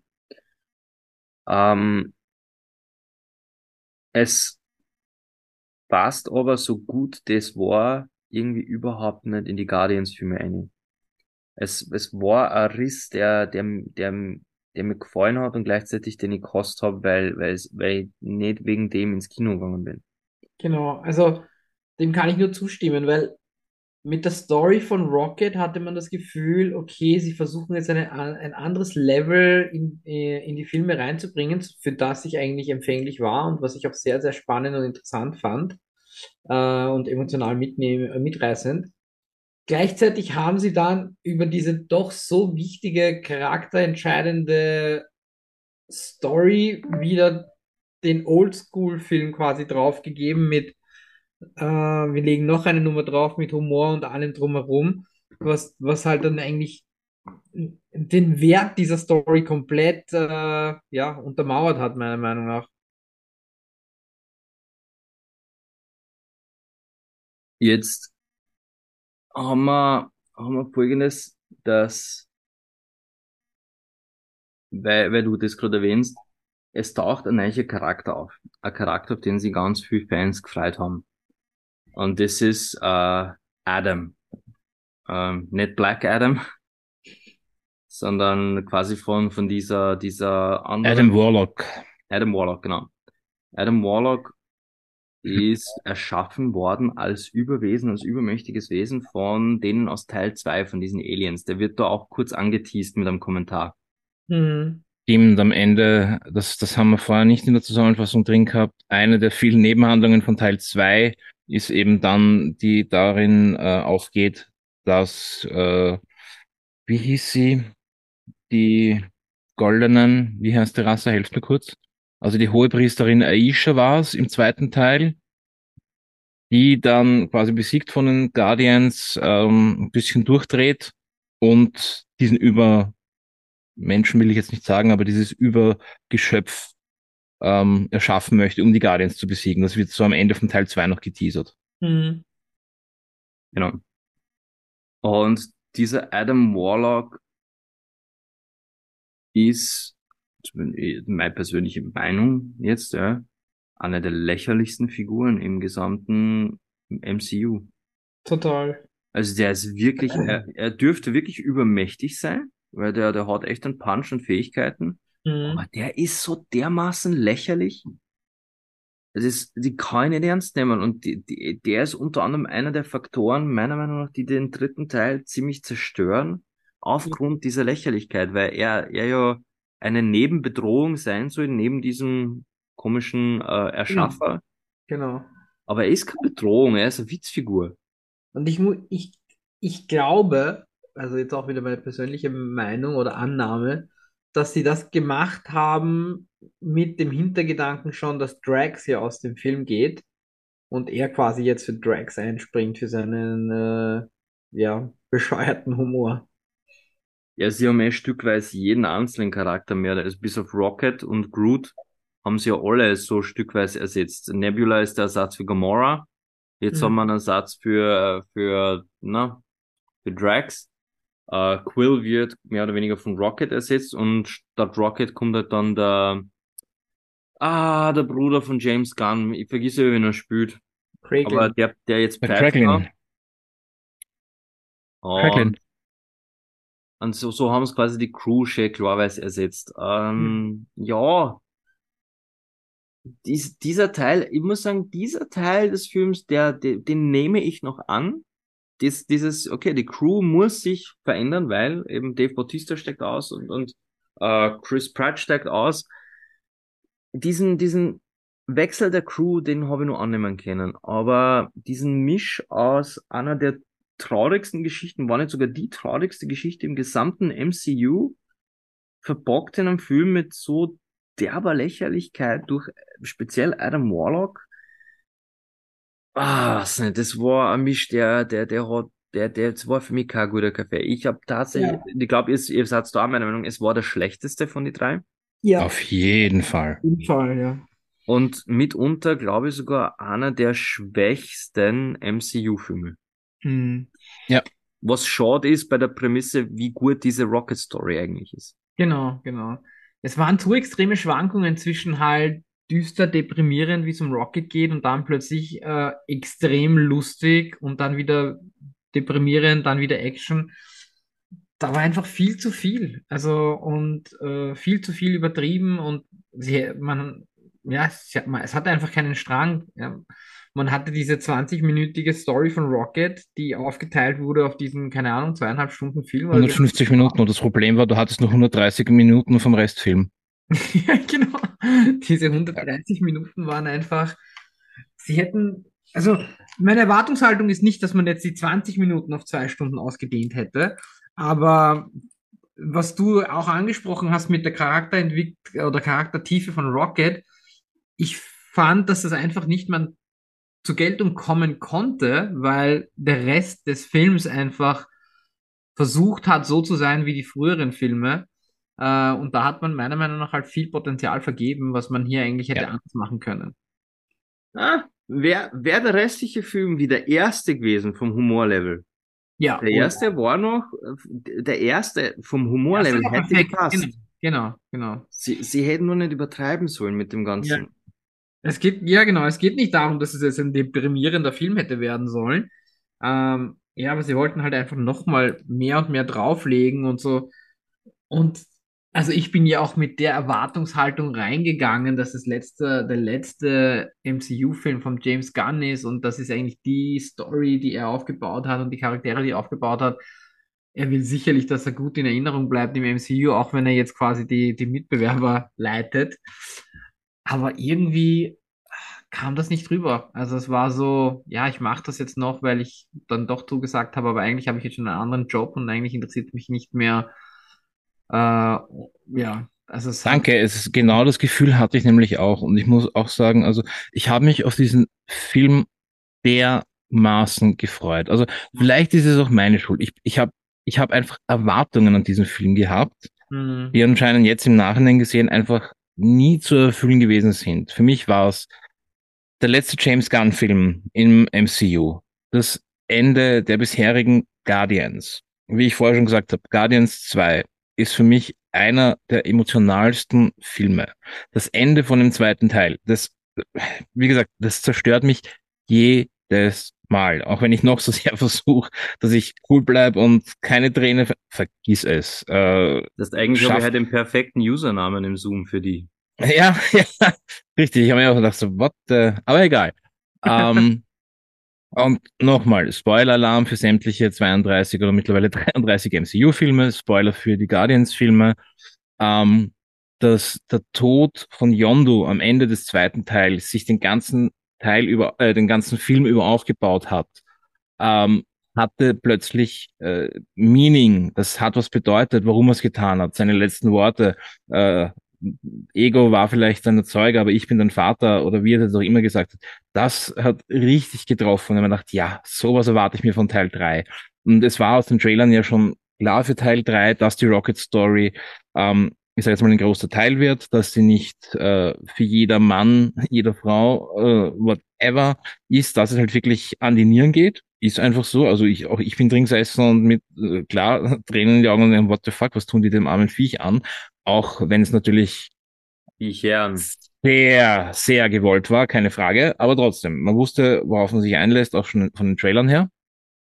Und äh, apropos Trailer, sie haben es angekündigt mit uh, Once More with Feeling, ein letztes Mal mit den Guardians und dachte, jawohl, ich freue mich auf diesen Ritt. Ja, und dann sitze ich in diesem Film und ich muss ehrlich sagen, das war nach langem wieder mal ein Film, wo ich nach einer Stunde auf die Uhr gesehen habe und dachte, okay, geht da jetzt was weiter? Hm, wirklich, wirklich. Ja, also. Und auch Charakterentwicklung. Es ist, ich meine, es, sie, sie deuten es an, okay, ja, äh, Quill ist am Boden zerstört, weil Gamora tot und doch wieder zurück ist, ihn aber nicht will, sondern eigentlich glücklich ist bei den Ravengers. Ähm, er deswegen dem Alkohol verfällt. Äh, Nebula kümmert sich daraufhin, oder alle kümmern sich um Quill, das sieht man schon an den ersten paar Minuten. Okay, so nach dem Motto, okay, er ist schon wieder so fertig, bringen wir ihn. Alles toll, ja. Das sind alles geklärt in den ersten paar Minuten. Dann taucht dieser Volldepp von Adam Warlock auf und sich denkt, ah, okay, gut. Ähm, der könnte eine Gefahr sein. Ähm, und wie gesagt, in den genau Comics. 30 Sekunden. Ganz genau, richtig. Ähm, und dann wird diese ganze Thematik von Quill und dessen Probleme, die er halt einmal hat mit dem ganzen Verlust, einfach ins Lächerliche gezogen. Genau. Und nicht wie im ersten Teil, wo noch der Humor vielleicht auch dazu genutzt wird, dass man äh, einen Handlungsstrang äh, betreibt. Nein, es wird ins Lächerliche gezogen. Und diese Aufzugsfahrt, wo Quill quasi äh, erklärt, wie die Guardians zusammengekommen sind, was alles passiert, äh, was man ja schon im Trailer gesehen hat, ähm, macht das Ganze wieder kaputt. Hm. Diese ganze Tiefe. Sämtliche Genau. Shots, wo du, wo du jetzt denkst, okay, ähm, Fake Dive oder wie du es nennen willst. Jedes Mal glaubt man, okay, jetzt ist einer der Guardians dran ähm, und man verliert ihn. Nein, und wieder out, äh, rausgefaked und, und, und wieder nichts gemacht. Ähm, Charakterentwicklung, ähm, am meisten noch ne äh, Nebula, wo ich sagen würde, die versucht so ein bisschen den Lead gemeinsam mit Rocket zu übernehmen, hätte ich gesagt Mhm. so von der Entwicklung her, dass sie bis sie bereit ist und halt quasi auch Gefühle zulässt, wo man dann einfach auch sieht, wie, wie es ihr nahe geht mit dem Rocket, was ich eine super Szene fand. Mhm. Aber wie gesagt, ähm, die, lass es, lass es 25 bis 30 Minuten die Story von Rocket gewesen sein. Die restlichen 120 Minuten waren einfach ein Problem ja. und, Und haben finde- mich persönlich sehr enttäuscht. Ich finde auch, dass der, das zum, zur Enttäuschung des Films beitragen hat auch der Antagonist. Nicht, nicht Der etwa, High, weil der High nicht, Evolutionary, genau. Ja. Ah, genau, danke der. Das, die- dieser Typ, nicht, er war sicher war eine Bedrohung und es war echt grausam, was er Rocket an der Hand Ja, und selbst äh, das war in den Rocket- letzten fünf Minuten plötzlich aufgelöst. Genau. Na, und auf das wollte ich gar nicht hinaus. Ja, das ist auch, äh, der, der End, Endfight war kein- kein Fight nicht. Ähm, ich finde, der Schauspieler hat mich verloren gehabt ein bisschen. Er hat mir den zu, zu sehr verkauft. Ich hab's, ich hab's richtig gespürt, dass der diese Rolle jetzt bewusst überspitzt spielt. Er, er hat angefangen in einem, in diesem, oh, Psycho Dad, das habe ich mir wirklich gedacht, so Psychotyp, aber dann war es mir zu aufgesetzt, Psycho. Er war Mhm. zu wenig in der Natur des Charakters drin und zu sehr auf, ich spiele diesen Charakter. Das ist, und ich mag das nicht, wenn ich einem Schauspieler sein Spiel anmerkt. Dann, dann verliert mir der Charakter. Also der, der Antagonist in dem Film hat, finde ich, Art beitragen dazu, dass mir die, ah, die Spannung geführt hat. Weil völlig abgesehen davon, dass der Endfight so, so kurz und knackig war, das, das hat mich gar nicht so gestört, wie dass mir der Antagonist so egal war. Ja, ich finde, das trifft's gut. Das war wirklich egal, weil du, du hast ihn nicht so wahrgenommen für mich und du, hat, du denkst, es wird aufgebaut, aufgebaut, aufgebaut, aber irgendwie ist nichts passiert. Ähm, und ich finde auch, dass, dass es an, ich weiß nicht, ob es an den Schauspieler lag, aber an die Art und Weise, wie er es gespielt hat, lag es auf jeden Fall. Ja, kann ich auch nur zustimmen. Und äh, ihr habt es eh schon beide jetzt mehrmals gesagt und ich denke, man spürt mit jedem neuen MCU-Film, dass sie glauben, dass ihre Gewinnerformel einfach der Humor der Filme und der Charaktere war, ähm, was aber eigentlich gar nicht stimmt und deswegen konzentrieren sie sich nur auf dieses Thema, aber leider auf eine Art und Weise, die halt die, die Filme mittlerweile ja kaputt macht, ja. Ich muss sagen, ich habe bis jetzt Wakanda Forever nur nicht gesehen und äh, Quantumania, Ant-Man habe ich auch noch nicht gesehen. Ich scheuche Wakanda Forever, weil ich, Waka äh, weil ich Black Panther 1 so stinklangweilig gefunden habe. Und ja, da können wir gerne eine kontroverse Folge machen zu Black Panther. Dann kriege ich immer meine Star Wars Folge. Dann müsstest du mal Wakanda Forever anschauen. Ja. Genau, ich schaue mir Wakanda Forever an und dann machen wir einmal Black Panther und Wakanda Forever. Äh, aber äh, stimmt, dann müsstest du Star Wars kriegen, weil ich löst mit der Folge definitiv einen Shitstorm aus. Einen. Einen. Und Quantum Mania habe ich einfach nicht gesehen, weil Quantum Mania ist einfach so ein, ein, ein, ein nichtiges, ja, der ist jetzt da, aber. Ist nicht wichtig. Nicht wichtig, ob er gut Richtig. oder schlecht war. Aber ich möchte aufbauen auf dem, was der Adnan gesagt hat. Seit sie jeden Film extrem humorisieren, zahlt mich MCU nicht mehr. Hm. Es, es ist nicht mehr so, oh geil, neues MCU, so geil, muss ich schauen. Es Ja. ist so, aber was, was sollen sie nach Endgame ehrlich gesagt noch machen? ich bin übersättigt, ja. Ja, sie hätten einfach wirklich eine Pause machen müssen. Hm. In, in meinem persönlichen Lieblingspodcast, den Kack- und Sachgeschichten, äh, unbezahlte Werbung an dieser Stelle, hat einer von den dreien, der Tobi, etwas, etwas gesagt, das unterschreibe ich. Disney hätte Filmgeschichte geschrieben. Absolute Filmgeschichte. Hätten sie nach Endgame einfach aufgehört. Ja. Kein einziger Superheld, nichts mehr mit Marvel. Und sie gesagt haben, sie hören nach Endgame auf. Das wäre ein Monument der Filmgeschichte gewesen, wie es, wie es kein anderes Franchise je hätte aufbauen können. Genau. Ja. Und das unterschreibe ich. Und dann äh, halt die Star Wars Nummer abziehen mit Prequels und Sequels. Na, das, das, hätten sie- das, nichts davon. Nichts davon. Na, das meine ich dann Keine 30 Jahre Marvel-Geschichten mehr. später, 30 Jahre später kommen sie dann, okay, jetzt machen wir was. Das hätte ich ja dann noch verkraftet, aber bin ich Aber über- das ist dann okay, dann ist genug Zeit vergangen. Genau, dann ist genug Zeit vergangen und das wäre ja dann okay gewesen. Und wenn ich Nicht einmal 30, ist 15 Jahre später, reicht schon. Aber Ja, hätten sie ja. nach Endgame aufgehört und gesagt, Marvel, fertig. Ja. Äh, Die, die, die Welt war ausgerastet. Mhm.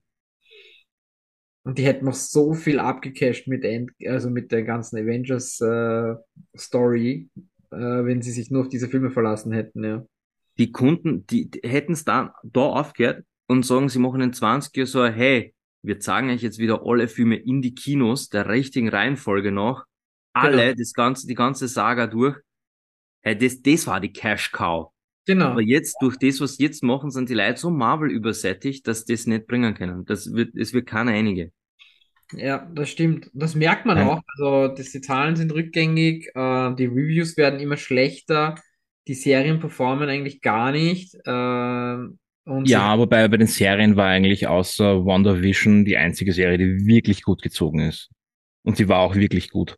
WandaVision war gut, ja. Und alles, was danach kam, Das, das meine ich Ah, auch. ja. Hattest du auch das Gefühl, dass es eine gute Vorlage ist? Okay, sie haben sich wirklich Gedanken gemacht für die Shows, aber danach, She-Hulk, Ich wollte gerade sagen, ich habe She-Hulk gefeiert.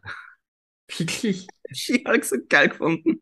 feiert, ja, und ich fand's halt, es war mal wieder was anderes, das war der große Vorteil. Ja, She-Hulk hat mich genau da gehabt. Es war mal was ganz anderes. Das Und Ende war Anfang einfach so Ende. meta, weil es so geschissen war. Ja, genau. Jetzt wissen wir halt wirklich, Matt Murdock auf.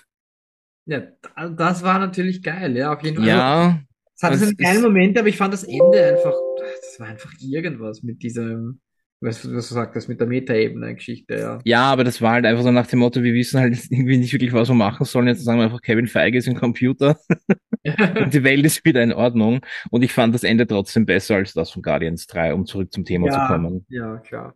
Also ja, Weil, ich, ähm, Guardians ganz- 3 hat für mich dort weitergemacht, wo Tor 4 aufgehört hat, leider. Und das ist halt das, was ich halt, ja, es ist kein gutes Zeichen für weitere Filme einfach, ja. Äh, Was, was, was mich persönlich einfach bei dem Ende von dem dritten so gestört hat, ähm, Adam Warlock war in, meine, in meiner Meinung nach nur in dem Film für das Ende, um Quill zu retten. Und das war der einzige Grund, warum der da war. Und das hat mich so gestört, weil wir wissen, wie Yondu in, am, am Ende von Teil haben, 2 nämlich. äh, gestorben ist, nämlich nicht mal auf so brutale Art wie Quill draufgegangen wäre, der jetzt kein Halb Celestial mehr ist und das Ganze überlebt, mit angeschwollenen Kopf und Ding, äh, dann reinkommt in die luftdichte Schleuse wieder und, und hat das cool ausgesehen, und ich gedacht habe, euer Ernst? Ich wollte in dem Moment das Kino verlassen. Und dann so denk, what the fuck? Echt? Hab doch die Eier und lasst ihn sterben. Wenn er schon sagt, er steigt aus. Aber Ja. nein, es, es ist, äh, wie gesagt, der Tod von Yondo in Teil 2, der hat sich ergeben, war wichtig, war gut, dass es war. Und diese ganzen Fake-Sachen in dem dritten Teil von jedem möglichen Charakter, da könnte jetzt was passieren. Und gerade dann das Ende mit Quill, wo ich mir gedacht habe, so, echt jetzt, also Leute. Total, ja, total. Und ich verstehe nicht, wie man, wie, man, wie man einen Charakter so anteasern kann in Teil 2 und dann sind Fans hier wirklich ausgerastet. Adam Warlock, Adam Warlock, der dürfte, ich habe mir zu Adam Warlock leider einen Schlag gemacht, aber der dürfte in den Comics eine ziemlich dicke Nummer sein. Ja, ja. Und dann ist es so eine Witzfigur und wird nur verharzt für die Lächerlichkeit und diese ja. eine Szene. Und ich dachte so, echt, und für den, für das habt ihr anteasern müssen? Der hätte jetzt einfach auch irgendeinen random Dude einbauen können. Ja, oder Rocket hätte wieder was gebastelt und hätte ihn gerettet. Oder Rocket hätte was bastelt. Glaub, Wobei ich aber sagen muss, das ist was, das, das rechnet ich im dritten Teil schon positiv an, was man da halt von Rocket erlebt und, und wie, wie sehr der Charakter Rocket da scheinen darf. Nicht nur in dieser Backstory, sondern auch dann in der Gegenwart. Die, die, die Interaktionen mit Rocket, diese Jagd nach Rocket und der, der kranke, verletzte Rocket, der sich wieder fangt. Und eben äh, die Empathie, die Nebula verspürt, weil sie sich halt daran erinnert, wie Thanos sie zerlegt hat. Das habe ich schön gefunden. Wie gesagt, das ist auch Teil von der Rocket Story, den ich gut ja. fand, der wirklich ja. gut in dem Film drinnen ist. Und trotzdem darf man nicht vergessen, dass er fast mehr als die Hälfte des Films eigentlich nur am Tisch liegt und in der Gegenwartsstory eigentlich kaum was tut. Genau. Dafür halt die Backstory das dementsprechend hart ist. Genau. Aber that's it. Das fand ja. ich eben auch, dass eigentlich ähm, dieser Schmerz und diese Charakterentwicklung und Backstory, die sie zeigen, das kam dann einfach zu wenig rüber in den gegenwärtigen, äh, gegenwärtigen äh, Rocket, meiner Meinung nach. Also dieser Sprung von ich bin jetzt dann der Leader, äh, ich bin ein Mitglied von den Guardians und jetzt bin ich der Leader der Guardians. Das war, hat sich dann quasi nur ergeben, weil Peter sagt, er geht und nicht, weil man jetzt äh, es gespürt hat. Aufgrund ja, es war auch diese ganze Charakterentwicklung, von der groß geredet worden ist. Ich habe es nicht wirklich mit, was für eine Charakterentwicklung ah. hat der Tracks jetzt durchgemacht? Er weiß, dass er dumm ist. Ja.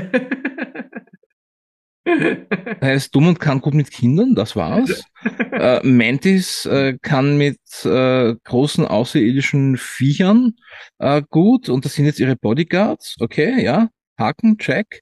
Und äh, Quill ist zurück beim Großvater und isst Müsli. Ja, yeah. das ist ein Ende von den Guardians, das ich mir gewünscht habe. Will be back soon ist auch noch gestanden oder irgend sowas ist am Sturm. Starlord will be, will be back. Ja, mein Gott, das heißt jetzt, das muss jetzt nicht heißen, dass das er ist, aber ich würde ich würd gerne ein Randdetail mit euch kurz ansprechen. Etwas, was mir sauer aufgestoßen ist und ich will wissen, ob ich der Einzige bin. War ich wirklich der Einzige, der findet, in dem Teil war Groot richtig hässlich. Also es, es hat, äh, das war das, was mich am wenigsten gestört hat. Also ich glaube deswegen.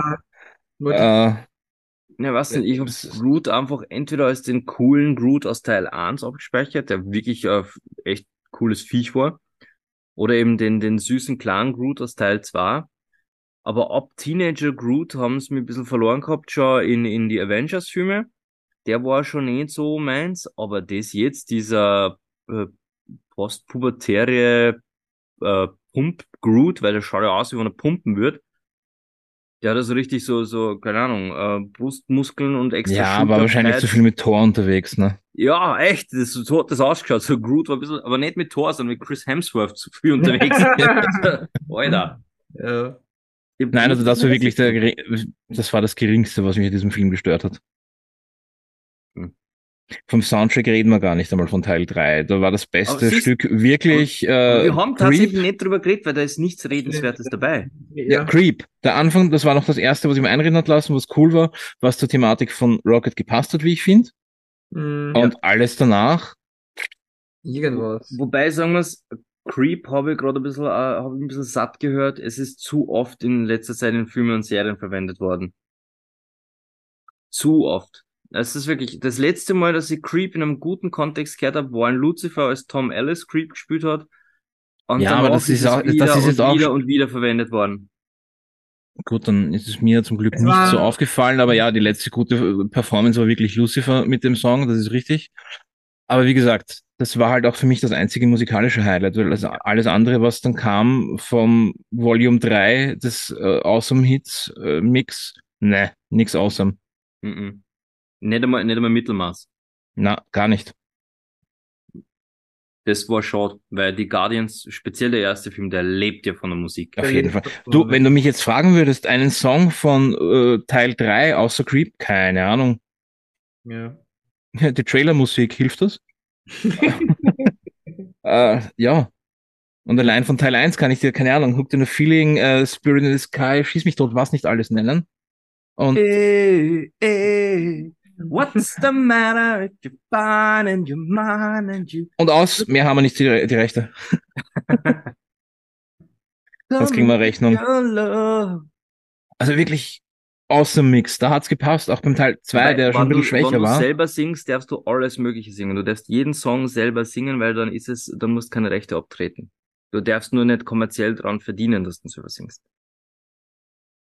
Ja, dann sind wir in sicherer Bahn. Dann mach, wei- dann mach Wir weiter. verdienen nämlich an dem Podcast gar nichts. Nein, aber trotzdem kriegen wir noch Rechnungen dafür, dass wir irgendwelche Musik verwenden. Verwenden. Na, Teil 1 war einfach äh, voll, voll mit phänomenaler Musik. Scheißegal was. Ja. Ja, also man kann echt nur sagen, leider die, diese, den Anfang einer genialen Trilogie einfach, ja, leider nicht so genial zu Ende gebracht, ja.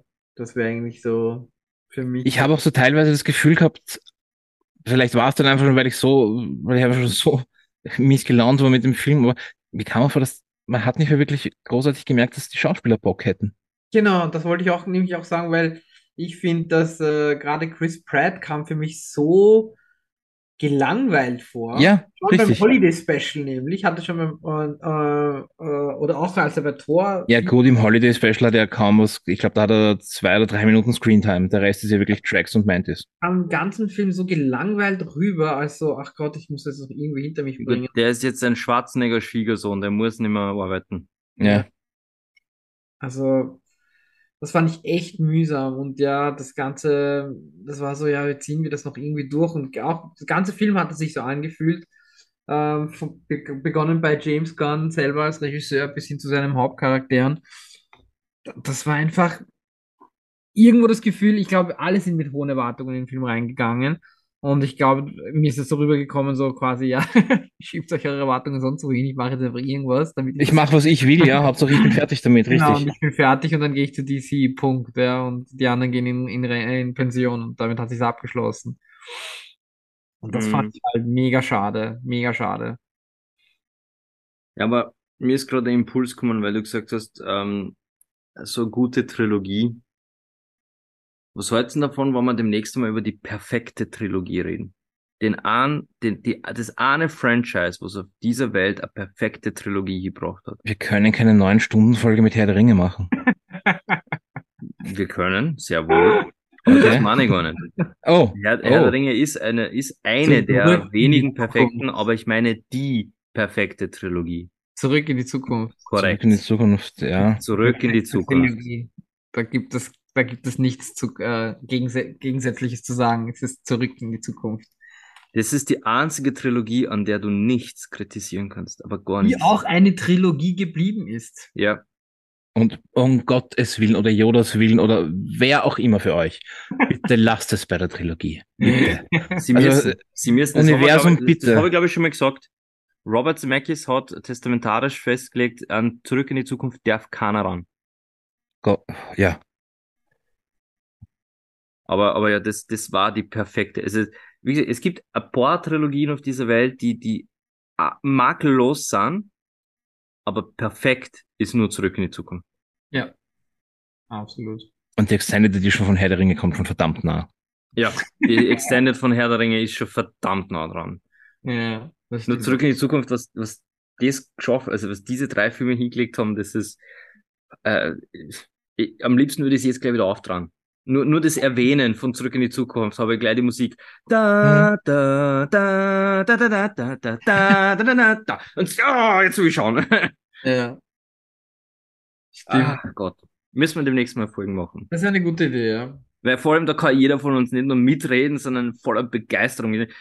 Wir haben ja ähm, vor kurzem äh, über Ding geredet, über, über Picard, da warst du leider nicht dabei, Adnan, und da haben wir, da haben wir die Folge wirklich auf einem emotionalen Hoch beendet. So wie heute, heute haben wir ein emotionales Tief, weil der Film einfach nicht gut war.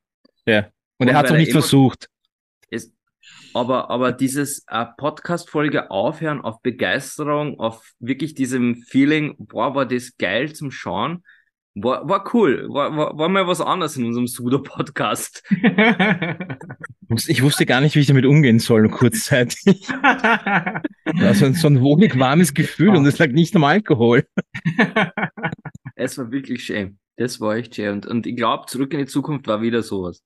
Wo wir alle mit, mit Zitate um uns schmeißen, mit geile Szenen, mit, mit Background-Stories und, und wo wir dann einfach happy aus der Folgen ausgegangen und jeder trat die Filme nochmal auf, weil vor der Folge ist nach der Folge. Das ist zweimal schon. Ja, die, die Filme laufen einfach während der Aufnahme. Boah, das machen wir. Live-Mitschnitt, wir kommentieren die Synchron, Filme. Ja. Was haben Ich glaube, eh, 120 Minuten Laufzeit an, oder? Ja, ungefähr. Ich glaube, ja, der längste ist jeder zweite.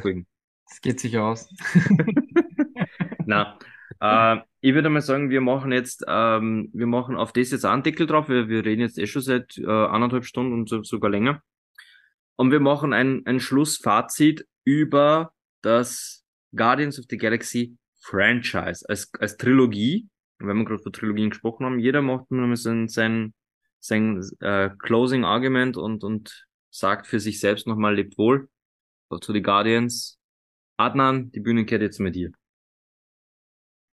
Ja, also wie gesagt, für mich war, war es der Start einer sehr, sehr spannenden Story. Also Teil 1 äh, gehört sicherlich zu meinen Lieblings-MCU-Filmen. Ähm, ich finde trotz allem, auch wenn es irgendwie dann ähm, ja, abgestürzt ist, für mich trotzdem eine, eine coole Truppe einfach mit sehr vielen Charakteren, die doch sehr interessant sind. Und ähm, dass, dass das halt so dann gelaufen ist, ist halt nicht unbedingt die Schuld der Charaktere, sondern die, die dann die Stories dazu geschrieben haben. Und dafür können halt die Charaktere nichts. Und deswegen ist es trotzdem noch sehenswert im Sinne einfach von den, von, von den Charakteren, wie sie gespielt sind. Also, ah ja, das, wie sie äh, in diesem MCU-Universum existieren, finde ich halt trotzdem eine coolere Truppe als viele andere, ja. Michi. Ja, also hätte wahrscheinlich innerhalb des MCUs eine der besten Trilogien werden können. So sind es zumindest zwei verdammt gute Filme im MCU geworden, mhm. mit einem dritten Teil, der halt passiert ist. Ähm, aber nichtsdestotrotz, äh, ja, es sind die freaking Guardians of the Galaxy. Äh, und ja, also die ersten zwei Teile immer wieder gerne. Ich kann mich eigentlich beide zu 100% in allem, was ich gesagt habe, anschließen möchte dazu sagen, ich bin sehr dankbar über diesen damals kritischen Move von Marvel, dass sie eine Hauptfiguren verkauft haben und er halt nur mal wirklich diese B- und C-Ware geblieben ist. Weil äh, ich hätte vermutlich Iron Man nie angegriffen und nie angeschaut, wann der nicht so explodiert war. Und dasselbe gilt ganz besonders für die Guardians.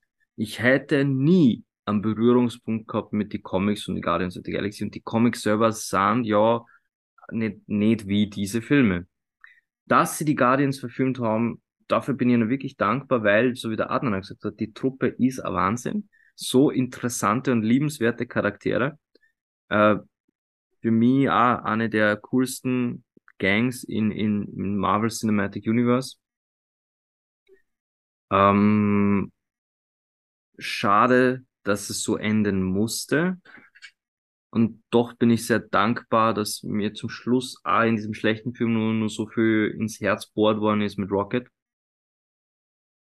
Aber für diese ersten zwei, holy fucking shit, bin ich da dankbar, weil die waren sowas von gut. Da hat, da, da das stimmt schon, das sind unter den besten MCU-Filmen von die 32 oder 34 das waren. Mhm. Weil das ist ja nicht wenig Konkurrenz. Und wenn ja. du jetzt sagst, du nimmst auch noch alles an Peripheriematerial, Serien, Zeichentricks und so weiter mit, sind es trotzdem immer nur da ganz, ganz oben. Weil es einfach wirklich alles, alle, alle Emotionen abchecken. Vom Humor, vom Herz, von der Tragödie Und ja, auch mir hat Yondu einfach so das Herz gebrochen. Ja. Das war einfach großartig inszeniert. Wir verabschieden uns nicht nur von The Guardians of the Galaxy, die eventuell irgendwie in irgendeiner Konstellation wiederkommen werden, in irgendeinem weiteren MCU Phase 30, was der Geier.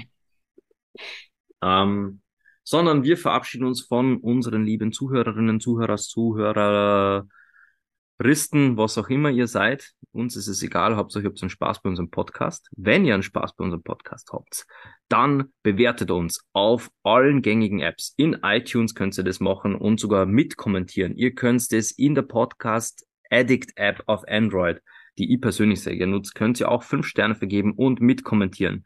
Mittlerweile kann man auf Spotify ebenfalls Episoden kommentieren. Ich muss aber schauen, ob das bei uns überhaupt freigeschalten ist auf Spotify. Aber gebt uns trotzdem Spotify fünf Sterne, egal ob ihr Episoden kom äh, kommentieren kennt oder nicht. Falls ihr einen bestimmten Kommentar habt, den ihr loswerden wollt, könnt ihr diese Episoden auch in unseren Facebook-Timelines kommentieren. Da gibt's zu jeder Folge einen Beitrag. Braucht's nur in den Kommentaren runterschreiben. Wir lesen den Scheiß. Ja, wir haben nichts zum tun. Wir lesen den Scheiß. wir lesen, was ihr schreibt und nehmen Feedback auf, aber auch Episodenvorschläge, für sie sagt, hey, könnt ihr mal über das quatschen? Unser Podcast ist noch im Wachsen und der soll mit euch gemeinsam wachsen. Ihr sollt Teil des Ganzen sein. Wir freuen uns nämlich, wenn wir, wenn wir euch abholen können und wenn wir euch mit an Bord haben auf der ganzen Geschichte. Und der Michi sitzt nämlich auch gerade im Millennium Falcon, da ist genug Platz für alle. Hier können alle spielen. So, das war jetzt mein, äh, mein Outro, spontan improvisiert, aber ich finde qualitativ mein bestes Outro bis jetzt. Und es verabschieden sich von euch schmunzelnd, grinsend unser Marketing-Heini, der Adnan. Servus. Es verabschiedet sich aus dem Millennium Falcon unser hauseigener Wookie, allerdings nur sehr knapp behaart, der Michi. May the force be with you.